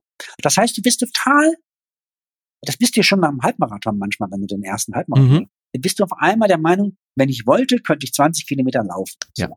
Also setz mich ab 20 Kilometer vom Bahnhof, von irgendeinem Bahnhof, geht mein Auto kaputt, ich jogge einfach zum nächsten Bahnhof. Ja. Ich brauche keinen ADAC. Also, weißt du, du bist auf einmal was unabhängiger. Selbstbewusst. Ja. Also selbstbewusst bin ich sowieso, das ist blöd bei mir. Ich brauche kein zusätzliches Selbstbewusstsein. Aber du bist irgendwie selbstsicher. Selbstsicher, ja. Ja. Es ist nicht so, mhm. dass du die Vorsicht, den Respekt verloren hast, aber du bist sicher, mit ein bisschen Rücksicht und Respekt müsstest du eigentlich durchkommen. Ja. Und dadurch habe ich dann auch meine zweite, mein zweites Abenteuer geplant, äh, Transkaukasien. Ja, äh, Aserbaidschan, Georgien, Ukraine. Äh, das ist auch nicht so glatt gelaufen. Da habe ich dann zwischendurch, also habe ich dann abbrechen müssen den Lauf und habe den dann später fortgesetzt, weil ich bedroht war von wilden Hunden, die mich nicht nur abhalten wollten, weil sie was bewachen, sondern die wollten mich fressen. Mhm. Ich war das einzige Säugetier in der Stadt. Mhm. So, äh, das ist, ist mir im Baltikum nicht passiert. Mhm. Da gab es mal einen Hund, der aus einem Gehöft rausgedüst kommt. Den einen Hund kannst du ansprechen, den kannst du anbrüllen, den kriegst du auch im Griff. Ja. Aber nicht eine, eine Meute von acht Hunden und die wollen dich fressen und mhm. kreisen dich ein. Also das ist, keiner ist in der Nähe. Also das war wirklich lebensbedrohlich. Also das war, wie gesagt, das zweite Abenteuer. Aber ich hätte niemals das zweite Abenteuer gemacht ohne das erste. Mhm. Und es ist auch nicht schlimm gewesen, dass es nicht alles geklappt hat. Deswegen war Baltikum auch eine super Übung, weil da ist, das ist einfach nur äh, harmlos. Also das ist äh, super. Jetzt, jetzt hast du ja schon, ich sag mal, zweimal dieses, dieses Extremabenteuer gemacht. Ähm, so von deiner Erfahrung her, könntest du irgendwelche nützlichen Tipps den Hörern mit auf dem Weg geben, die jetzt heute denken oder sich von dir jetzt so inspirieren lassen, hey, ich mache hier mein eigenes Laufabenteuer. Hm, ist aber klar, man, man kann viel lesen äh, vorab und sich Sachen anhören. Ähm, Aber gibt's jetzt sowas von deiner Erfahrung, die du gemacht hast aus diesen zwei Abenteuern, wo du sagst, hey, wenn ich das vorab mal gewusst hätte, das wäre aber äh, ein nützlicher Tipp gewesen. Ja, also ich hätte das mit den Hunden nicht erwartet, da unten im Süden. Mhm. Ich habe zum Beispiel geplant, äh, Island zu umrunden. Mhm. Im gleichen Stil, 1300 Kilometer. Mhm. Ich habe jetzt einen Arbeitgeber, da kann ich das vielleicht sogar mal machen. Äh, äh, normalerweise kriegst du kein zweites Sabbatical. Ach so, das wusste ich gar nicht. Okay. Nee, also so schnell nicht, also mhm. nicht jetzt im nächsten Jahr wieder mhm. oder so. Aber so, und da hatte ich mir das überlegt. Und da hätte ich wieder einen Denkfehler gemacht, also der jetzt praktisch parallel ist zu den Hunden da unten. Ne? Mhm. Ich habe Radfahrer getroffen, die haben gesagt, äh, Griechenland, Rumänien, äh, Türkei auch, ganz schlimm Georgien und Aserbaidschan, das sind die stressigsten Hundeländer überhaupt. Mhm. Äh, du wirst jeden Tag als Radfahrer bedroht und wenn du zu zweit bist, kannst du ja immer noch Gas geben. Aber als alleine als Läufer, das, man macht das nicht. Mhm. Die Einwohner haben gesagt, was machst du hier? Du bist aus Deutschland und hast kein Auto. Spinnst du? Also was, was soll das? Mhm. So. Wo hast du deinen Mercedes so ungefähr? und dann habe ich gesagt, ich habe keinen Mercedes. Was? Kein Mercedes und so. Ja, wir, wir steigen hier nicht aus. Wir gehen hier nicht zu Fuß. Weil wir wissen das. Ich denke, naja, was soll das sein? Da ist Steppe. Äh, Wahnsinn, ne? Das ist mal eine Schafherde oder was, aber ja. ja, die Schafherde wird halt bewacht von Hunden, die können notfalls Wölfe töten. Mhm. Also, weil sonst werden, frisst der Wolf die Schafe. Also, das ist tatsächlich so. Da hätte ich mich mal schlau machen sollen. Mhm. Aber ich habe dann gegoogelt an dem Abend, damals in Aserbaidschan, als mir das widerfahren ist, und dann stand äh, Hunde und Aserbaidschan und stand drin, äh, PETA, Tierschutzorganisation, bitte unterschreibt die Petition gegen das Töten von Hunden in Aserbaidschan. Mhm. Da habe ich gesagt, ja, bin ich auch dagegen, aber ich habe ein ganz anderes Problem im Moment. so, also und jetzt Island zurück. Island habe ich geplant, vielleicht so umrunden, mhm. so, zu Fuß. Mhm. So. Jetzt kann ich ja nicht genau die Hotels vorplanen. Man weiß aber, man muss das eigentlich machen, wenn jetzt nicht gerade Corona ist, äh, weil sonst kriegt man da kein Hotel, weil die seit sechs Monaten vorher schon ausgebucht sind. So. Jetzt komme ich da hin und jetzt ist da voll, ja, so, das weiß ich nicht. Jetzt hat ein Kumpel zu mir gesagt, du kannst da nicht die ganze Zeit laufen in Island. Da ist kalt. Ich sage, ich liebe das bei Kalten zu laufen. Ja, da ist Regen. Ich sage, ja, ich liebe auch im Regen zu laufen. Ich sage, Laufen ist anders als bei Wandern. Beim Wandern frierst du manchmal mhm. und beim Laufen, da frierst du mhm. nicht. So.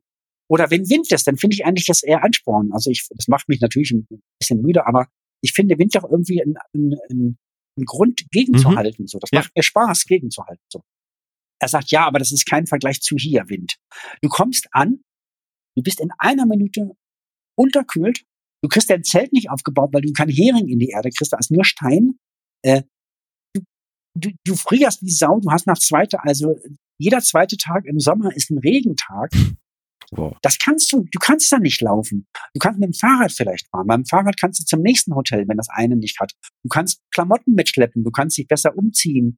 Äh, das geht alles, ja. Mhm. Du kannst auch ein dickeres, größeres, stabiles Zelt mitnehmen, aber nicht so ein Ding hier für 400 Gramm, das kannst du knicken. Das wird dir um die Ohren flattern, das kriegst du nicht aufgebaut. Und dann hat er gesagt, das kannst du, das kannst du vergessen. Mhm. Und da habe ich gedacht, siehst du, jetzt hätte ich wieder so einen Denkfehler gemacht. Mhm. Also es bleibt dir nichts als zu lesen, zu hören, zu. Äh, ich bin ja jetzt neuerdings befreundet mit ganz viel so Abenteurern. Mhm. Ich habe auch einige getroffen, die die Welt umrundet haben zu Fuß und mit dem Fahrrad und mit dem Motorrad.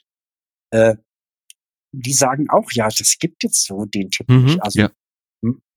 man sollte vielleicht ein Buch oder irgendwas lesen, was die Region vorgibt. Mhm. Und bei mir ist es ja so, es ist zwar vorne ein Laufbuch, die ersten zwei Kapitel sind sehr stark mit Laufen befassen die sich, und hinten ist es eigentlich ein Reisebuch. Da geht's, da weiß man zwar, ich bin da zu Fuß, aber in Wirklichkeit erfährt man viel über Land, Leute, Essen, Städte, Landschaften und so, äh, Kultur. Das hat man dann alles, aber da ist es aber gar nicht mehr so wichtig, dass ich gelaufen bin, weil ich fand das im Laufe des Laufes auch. Deswegen ist es nicht chronologisch, sondern mehr nach Sachgebieten. Mhm. Ja. Weil ich wollte nicht bei jedem Land neu anfangen, was gibt's da zu essen? Und, und hätte man eigentlich müssen, weil jedes Land so unterschiedlich war. Also ähm, deswegen ist es eigentlich, finde ich es ganz gut. Aber es hat manche tatsächlich ein bisschen irritiert. Äh, andere fanden das ganz toll. Man konnte eben auch mal ein Kapitel überschlagen, wenn da steht, äh, Laufen und Gesundheit, dann kann man sagen, das brauche ich nicht, ich laufe nicht so. Und dann haben das einfach Leute gelesen, die einen Wohnmobil-Tour planen, ja. Also, aber natürlich ist das nicht so viel Abenteuer. Da. Ja, aber ich muss sagen, ich habe, äh, ähm, ich finde es auch gut, wie du es strukturiert hast aber ich habe kein Kapitel überschlagen. Ähm, also ich finde, es, es liest sich wirklich äh, richtig gut durch, wirklich. Und ähm, ja, Hörer, die jetzt vielleicht hier mehr über dein Abenteuer erfahren möchten, die können das ja gerne in deinem Buch nachlesen beziehungsweise äh, hören. Du hast ja auch das Buch als Hörbuch. Ne? Ganz genau. Es ist ähm, als Buch, als E-Book äh, für alle möglichen Endgeräte und eben auch als Hörbuch erschienen. Mhm. Äh, Hörbuch und E-Book auch Deutsch und Englisch. Mhm. Meine langjährige Sekretärin stammt aus Wales, hat das übersetzt. Oh. Die kennt mich seit zehn Jahren. Die wusste, was ich damit meine. Wow. Die hat das ganz toll und sie hat schon als Kind Preise gewonnen. Das wusste ich natürlich nicht, weil sie Sachen gelesen hat und hat das sehr gut gemacht. Das heißt, sie war die perfekte Besetzung, Boah. auch das Hörbuch zu lesen so dass ich selber so begeistert bin. Ich bin jetzt nicht perfekt im Englischen, aber ich kann nur sagen, ich wäre da nie und nimmer drauf gekommen. Alleine die Kapitelüberschriften, geschweige denn eben Passagen. Sie hat meinen Spirit, du hast ja schon mhm. ein bisschen gesagt, unterhaltsam und kurzweilig und man liest es gut durch. Ja. So sollte es auch sein. Es sollte auch bei aller Sachthematik auch spannend sein und unterhaltsam. So. Das ist es wohl auch geworden. Und das hat die auch übertragen ins Englische. Also das hat, ich habe, mein letztes Abenteuer war im letzten Jahr einen kleinen Verlag zu gründen, einen Kleinstverlag. Der hat natürlich jetzt erstmal mit Minus abgeschlossen, weil natürlich, wenn du erstmal ein Buch druckst und hast ein paar liegen, mhm. äh, dann musst du natürlich schon mal den Druck bezahlen, mhm. bevor es verkauft wird. Ist aber alles nicht so schlimm. Ich bin in einer denkbar ungünstigen Zeit erschienen, äh, wo Reisebücher jetzt nicht gerade irgendwie en waren. aber man kann auch das lesen und macht sich Appetit aufs Baltikum. Genau. Man kann es lesen, man hat Appetit aufs Laufen, man hat halt beides. Und man hat auch Abenteuertipps, da sind jetzt Packlisten dabei. Was habe ich exakt jetzt gekauft? Wie heißt die Marke von diesem Zelt? Mhm. Das ist da alles ganz genau drin. Wo habe ich das her? Äh, dann habe ich noch, was habe ich noch gemacht? Ach so, es sind auch bei den Außenklappen sind auch die die Etappen. Oh. Weil es nicht chronologisch ist, habe ich die Etappen ja, ja äh, der Reihe nach notiert und genau die Etappen finden sich in dem Blog wieder abenteuerbaltikum.com. Das heißt, man kann auch, wenn man jetzt genau wissen will, wie war die Reihenfolge, oder man will diese Tagesgeschichte exakt nachlesen, diese Einreise dann nach Russland oder äh, oder so. Wenn man das jetzt im Kontext der Reihenfolge, dann kann man da mal nachschlagen parallel. Sehr schön. Also man hat so ein bisschen Buch und Blog auch, auch korrespondierend. Ähm, dieser kleine Verlag, den ich dann gegründet heißt Ampel Publishing. Mhm. Ähm, ich habe beruflich 29 ähm, Jahre lang Verlage beraten, was sie alles machen müssen, damit sie besser laufen. Jetzt muss ich das alles selbst machen. Finde ich sehr spannend. Von, äh, äh, von Amazon, Google, Apple bis mhm. hin zur Verpackungsverordnung. Mhm. Äh, wenn ich da mich nicht melde, dass ich 50 Kilogramm Abfallpapier produziere im Jahr, äh, dann würde ich später krasse Strafen kassieren. Also über Datenschutz, über Impressum, über Webseite, über, über alles. Kleiner Webshop, den gibt es bei ampelpublishing.de. Mhm. Äh, da gibt's alle, alle, alle Medien. Ich will jetzt demnächst sogar, das will ich eigentlich für meine Mutter machen, aber ich werde jetzt auch ein paar in meinen Shop einstellen, ein paar Hörbücher auf CD brennen. Uh, mit richtigem Cover ja. und so. Habe ich mir jetzt überlegt, äh, manch einer ist nicht bei Spotify und Co. Mhm. Ja. Äh, bei Spotify kriege ich, glaube ich, irgendwie 0,5 Cent wenn einer äh, das hört. Boah, das ist extrem wenig. Also ja, äh, ja da, dagegen hat die äh, Produktion des Hörbuchs doch einiges gekostet. Ich wollte das alles so machen. Es ist nicht schlimm, wenn es sich nicht rentiert. Mhm. Ich wollte das für mich machen. Ähm, mein zweites Buch, ich schreibe gerade an dem zweiten Buch, das wird jetzt demnächst fertig, Transkaukasien. Das erscheint dann da auch. Jetzt ist alles viel leichter geworden. Ich habe den Verlag schon. Ich muss nur sagen, hey, es gibt ein zweites Buch und in allen möglichen Buchhandlungen. Es gibt natürlich in jeder Buchhandlung das Buch. Mhm. Es gibt in jedem Buchhandlungsshop, was man nicht weiß, nicht nur Thalia und Amazon, sondern jede kleine Buchhandlung hat meistens auch einen Webshop. Ah, ja. Das heißt, in diesen Webshops über bestimmte Systeme bin ich auch überall drin. Das heißt, man muss jetzt nicht bei, bei Thalia bestellen, mhm. man kann auch bei seiner Lieblingsbuchhandlung um die Ecke bestellen. Und der kann es eben auch beim Buchgroßhändler bestellen. Da bin ich eben auch überall gelistet. Und dann natürlich die ganzen Apps, äh, wo jetzt von Bookbeat über Storytel und wie sie alle heißen.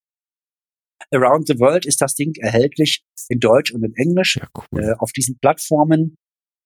Ich sag da mal, muss man also ja, ja, ich sag mal, den, den Link zu deinem Shop, den packe ich natürlich auch in die Shownotes.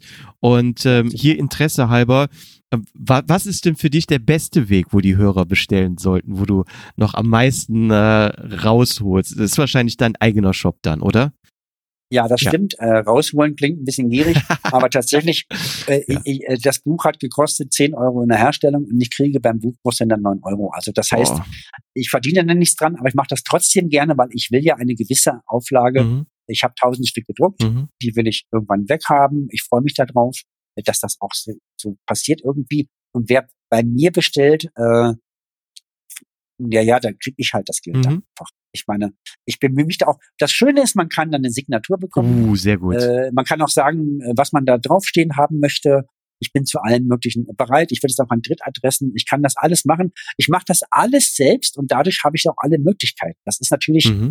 äh, die Frage, gebe ich es an irgendeinen Verlag? Das kann ich auch machen. Ich kenne ein paar. Theoretisch wäre das gegangen. Praktisch wollte ich es irgendwie selber mal machen. Und ich wollte vor allen Dingen auch bestimmen. Ja. Ja. Zum Beispiel dieses jetzt Transkaukasien, das Buch, das kann man jetzt schon bestellen und hat dann natürlich einen günstigeren Preis, als wenn es später denn mal erschienen ist. Sodass ich, äh, also ich weiß dann, da möchte es einer schon haben, das kann ich beruhigt drucken. Und derjenige hat es dann günstiger. Ich kann auch mal äh, später vielleicht um Weihnachten oder so sagen, im Weihnachtsrausch äh, bezahlt man mal keine Versandkosten oder mhm. irgendwie sowas. Das kann ich alles machen. Das ist das Schöne, wenn du es selber machst. Ja. Und äh, es ist auch ein kleines Abenteuer, äh, das eben mal zum, diese globale Welt mal auszuprobieren, ja. Was passiert eigentlich, wenn ich es selber mache? Und man lernt auch viele andere Leute kennen, die es auch selbst geschrieben und selbst verlegt haben. Ja, du hast da alle Zügel in der Hand sozusagen. Ja, das ist einfach schön. Und man kann das bei Amber Publishing am besten, kann man auf mich zukommen. Kann mich da auch über ein Kontaktformular anschreiben. Da sind auch alle, da ist sogar meine Handynummer im Impressum drin. Das ist vielleicht ungewöhnlich. Aber ich finde, wenn ich jemanden finde, den es interessiert, äh, dann sollte ich auch Kontakt haben. Und dann bin ich schon an den Menschen auch interessiert, weil das sind oft Leute, die selber was vorhaben und sich noch nicht so richtig trauen und dann aber doch mhm. Ja, also wirklich hier, äh, liebe Hörer, absolute Kaufempfehlung und Leseempfehlung. Ähm, ich hatte wir hatten ja Kontakt und ich hatte dir gesagt, hey, ich äh, werde das Buch in meinem Urlaub lesen. Vorher schaffe ich es nicht und den Urlaub, den, der fängt ja erst nächste Woche an. Ähm, ich glaube, das ist schon ein gutes Zeichen. Ne? Ich habe es wirklich äh, verschlungen. Sehr, sehr kurzweilig. Absoluter Lesetipp von mir. Es sind ja auch 230 äh, Bilder drin. Mhm davon zehn großformatige. Also mhm. zwischen den Kapiteln gibt's Doppelseiten große, deswegen hat das Buch eine gewisse Größe, damit die Bilder gut rauskommen. Und die habe ich von einem litauischen Küstenfotografen zum Beispiel, dessen, äh, glaube Patenkind oder so war, ist ein erwachsener Mensch. Den habe ich getroffen mit seiner Familie, als ich übernachtet habe in einer Surfschule. So. Da hat der gesagt, ja, ich habe einen Onkel oder einen Patenonkel, der macht auch Fotos. Ähm, und das war natürlich, ich sag mal, drei Jahre vor dem Buch. Mhm, dann habe ich mir mhm. das notiert. Und ich hatte auch Schwierigkeiten, den Mann dann an die Strippe zu kriegen, weil der, also der hatte auch nicht mehr damit gerechnet. Aber ich wollte ihn erst kontaktieren, wenn ich dann auch wirklich weiß, ich mache das. Mhm, ja. So. Weil das ist ja mal schnell ein Buch geschrieben, aber es ist noch lange nicht korrigiert und redigiert und ich weiß nicht, was alles oh, ja. kontrolliert. Ja. Aber das habe ich alles gemacht. Ich war arbeitslos, konnte das schön machen. Hatte, das muss man auch erstmal haben, die Freiheit, so ein Buch von vorne bis hinten durchzudeklinieren. Hat mir viel Spaß gemacht. Jetzt ist es alles viel leichter beim, beim zweiten äh, Buch. Ähm, und ich kann nur sagen, diese Bilder, äh, eine Kritikerin hat auch geschrieben, die ist selber Schriftstellerin, die sagte dann, naja, es ist ja kein Instagram, also man sollte, die hat gar keine Bilder mhm. ne? Und ich finde das so toll, weil das entspricht auch unserer Sehgewohnheit. Ich meine, kann ja sein, dass die hohe Kunst ist, alles in ganz kleiner Schrift zu machen, auf schwachem Papier und dann das zu drucken. Ich bin der Meinung, das muss groß sein. Ich will ja. das auch noch als Mit-50er bei Tageslicht gut lesen können. Das war mir wichtig.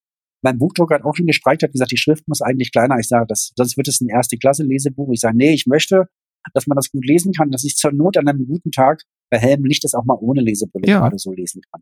So. Und das macht auch das Lesen angenehmer. Es ist zweispaltig gesetzt zum Beispiel. Später haben mir Leute gesagt, man verliert nicht so schnell die Zeile. Habe ich mir nie Gedanken drüber gemacht. Mhm. Aber wenn du das Ganze rüberliest, die ganze Zeile, und die nächste ansetzt, mhm. dann gibt es immer so ein bisschen Stress wohl für die Augen, das zu, äh, zu mhm. äh, koordinieren. Und wenn du zweispaltig bist, dann hast du, hat die Spalte ja nur, ich sag mal, irgendwie zehn Zentimeter. Ja. Du kannst du super springen und kannst viel besser lesen. Okay. War mir auch nicht klar. Ist, äh, ist einfach, ja, das ist Aufwand, aber ich habe gedacht, ich mache es einmal richtig. Ja. Ja. Und dann freue ich mich daran bis. Und also ich freue mich ja jeden Tag dran. Und es ist dir wirklich gut gelungen, muss ich sagen. Und ich weiß ich nicht, wenn sich da jemand an die Fotos durch, also äh, stört. Also ich finde das super mit den Fotos. Ähm, das ja, unterstützt die Bilder, die man sich selber ja im Kopf kreiert, wenn man das liest, äh, nochmal viel besser. Ähm, sonst hätte ich jetzt zur Not immer in deinem Blog nachgucken müssen, wenn ich dann auch mal ein nee, paar Fotos hätte sehen wollen. Ne? Also ich finde es ja. richtig, richtig gut. Und wenn sich da jemand, wenn jemand mit der großen Schriftart nicht zurechtkommt, gut, dann kann man es ja als E-Book äh, ähm, runterladen und da kann man ja auch die, die Größen selber ändern dann. Ja, und tatsächlich ist die Schrift, die ist nicht zu groß. Das ist einfach nur so, die hohe Kunst ist kleine Schrift. Mhm. Mhm. Oder manche machen auch aus Kostengründen, dann haben sie in der Mitte so ein Farbteil, wo alle Bilder drin sind. Ah, okay. Und haben dann ansonsten mattes Papier nur mit weiß. Mhm. Aber ich habe jetzt mattes Papier genommen und durchgehend vierfarbig gedruckt, weil ich wollte, dass man das Bild hat in dem Moment, mhm. wo es dran ist. Mhm. So. Und, und das soll dann auch zum Text korrespondieren, das Bild, dass man sich das vorstellen kann. Wenn ich sage, ich habe unzählige Leuchttürme bestiegen, äh, dann ist da eben auch der Leuchtturm drauf. So. Ja. Und nicht irgendwie das ja. weiter hinten, sagen wir, ach so, das war der mit dem Leuchtturm. Das finde ich irgendwie, das hat man früher gemacht, als es noch äh, viel schwieriger war zu drucken. Ich kenne das noch in meiner Kindheit, da waren dann irgendwie vier Farbseiten und der Rest war schwarz-weiß. Und gerade als Kind äh, guckt man ja gerne Bilder an. Und, und die Leute lieben schon Bilder. Das ja. ist einfach dann mehr Entertainment. Ja. Auch die Schrift ist zum Beispiel, äh, der Ausdruck ist äh, lustig, kurzweilig, alles schön. Der ist auch relativ umgangssprachlich. Also der mhm. ist jetzt keine Hochkultur, ja. Und wenn dabei steht, äh, ich habe mir was überlegt, dann müsste es heißen, ich habe mir etwas überlegt. Aber ich war eigentlich eher der Meinung, also durch meine kritische Korrektoraten wurde das alles noch ausgebügelt, mhm. aber ich war eigentlich der Meinung, man kann dann auch mal sagen, ich habe mir was überlegt. Das fand ich halt auch viel schöner, also flüssiger irgendwie, weil es ist umgangssprachlich ja. auch und das, vielleicht, das macht es vielleicht auch so, so leichter. Genau, vielleicht ist das auch ein Grund, dass ich äh, jetzt sage, hey, ich habe so weggelesen, es war so gut zu lesen, weil es auch so nah an der jetzigen Sprache ist. Und wenn ich mir jetzt irgendwas von Goethe aus dem Schrank ziehe, dann ähm, ja, ist das äh, ganz schönes Stückwerk. nee, es ist Kunst. Ich liebe Kunst. Also ich bin kein Kunstkenner, mhm. Aber ich finde etwas schön oder ich finde es nicht schön. Ja. Und zwar bei Lyrik, bei Darstellen, egal welche Kunst. Ich habe zum Beispiel ein Gedicht vorangestellt von Lord Byron, ganz vorne. Mhm. Ähm, mhm, das ja. hat mich so berührt und es hat so auf mich gepasst. Oder ich finde auch ganz, ganz knappe Gedichte. Ich finde auch Minimal Music super. Ich bin wirklich ein Typ, ich bin kein Kunstkenner, aber ich finde Sachen, wo, wo du merkst, jemand hat sich Mühe gegeben und sie passen auf mich. Da bin ich dann auch begeistert. Ja. Nur ich selber bin kein Künstler. Mhm. Das wollte ich damit mhm. sagen. Das ist ein Unterschied, ob ich Kunst mag oder ob ich Künstler ja. Und ich bin kein Künstler. Ich bin einfach jemand, der sein Abenteuer lebendig schildern wollte, andere teilhaben wollte, weil ich fand, das war irgendwie eine geile Aktion und deswegen musste ich das aufschreiben. Sehr, sehr gut. Und ich sag dir schon direkt, beim zweiten Buch bin ich eben auch wieder dabei. Ach, schön. natürlich, natürlich. Guido, ich guck mal auf die Uhr. Fast zwei Stunden haben wir jetzt aufgenommen. Ähm, ganz, ganz vielen lieben Dank, dass du heute hier Gast im Podcast äh, gewesen bist, um von deinem Abenteuer Baltikum zu erzählen. Mal gucken, wenn das zweite Buch rauskommt. Äh, vielleicht machen wir dann nochmal eine Folge. Ich habe mich zu bedanken. Ich finde das ganz toll. Ich bin begeistert, wenn jemand begeistert ist. Ich bin selber begeisterungsfähig. Ich freue mich, wenn es andere auch sind, wenn du es bist. Es hat mir großen Spaß gemacht, äh, deine Unermüdlichkeit auch die Fragen zu stellen, weil ich habe es natürlich schon mal irgendwann erzählt. Äh, und ich habe Spaß, es auch immer wieder zu erzählen. Ich mache auch Lesungen und alles solche Dinge, die jetzt momentan nicht gehen. Mhm. Also das, äh, wer ein Kulturzentrum um die Ecke hat und sagt, er kann doch mal zu uns kommen. Ich habe ein paar Laufkumpels, die wollen das auch hören. Würde ich alles machen. Ähm, tatsächlich ist es so, dass ich mich zu bedanken habe bei dir. ähm, ja, was soll ich da sagen? Das ist doch ein schöner Schluss. das ist doch ein wunderschöner Schluss und äh, wir bleiben in Kontakt. Ich bin, wie gesagt, beim zweiten Buch dabei und äh, gerne würde ich dich dann nochmal später als Gast hier im Podcast begrüßen und dann reden wir über dein anderes Laufabenteuer. Sehr gut. Prima. Dann wünsche ich dir jetzt noch einen schönen Abend, Guido. Bleib gesund und ich sag mal, wir hören uns. Wir hören uns und immer ein paar gute Laufkilometer unterm Schuh. Liebe Hörer und Hörerinnen, das war die heutige Folge Schneckentempo. Hat euch diese Extremfolge gefallen? Dann hinterlasst doch bitte eine extrem positive Bewertung auf iTunes, Facebook oder liked das Episodencover auf Instagram. Bleibt gesund, erkundet laufend die Welt. Bis zur nächsten Folge. Tschüss. Tschüss.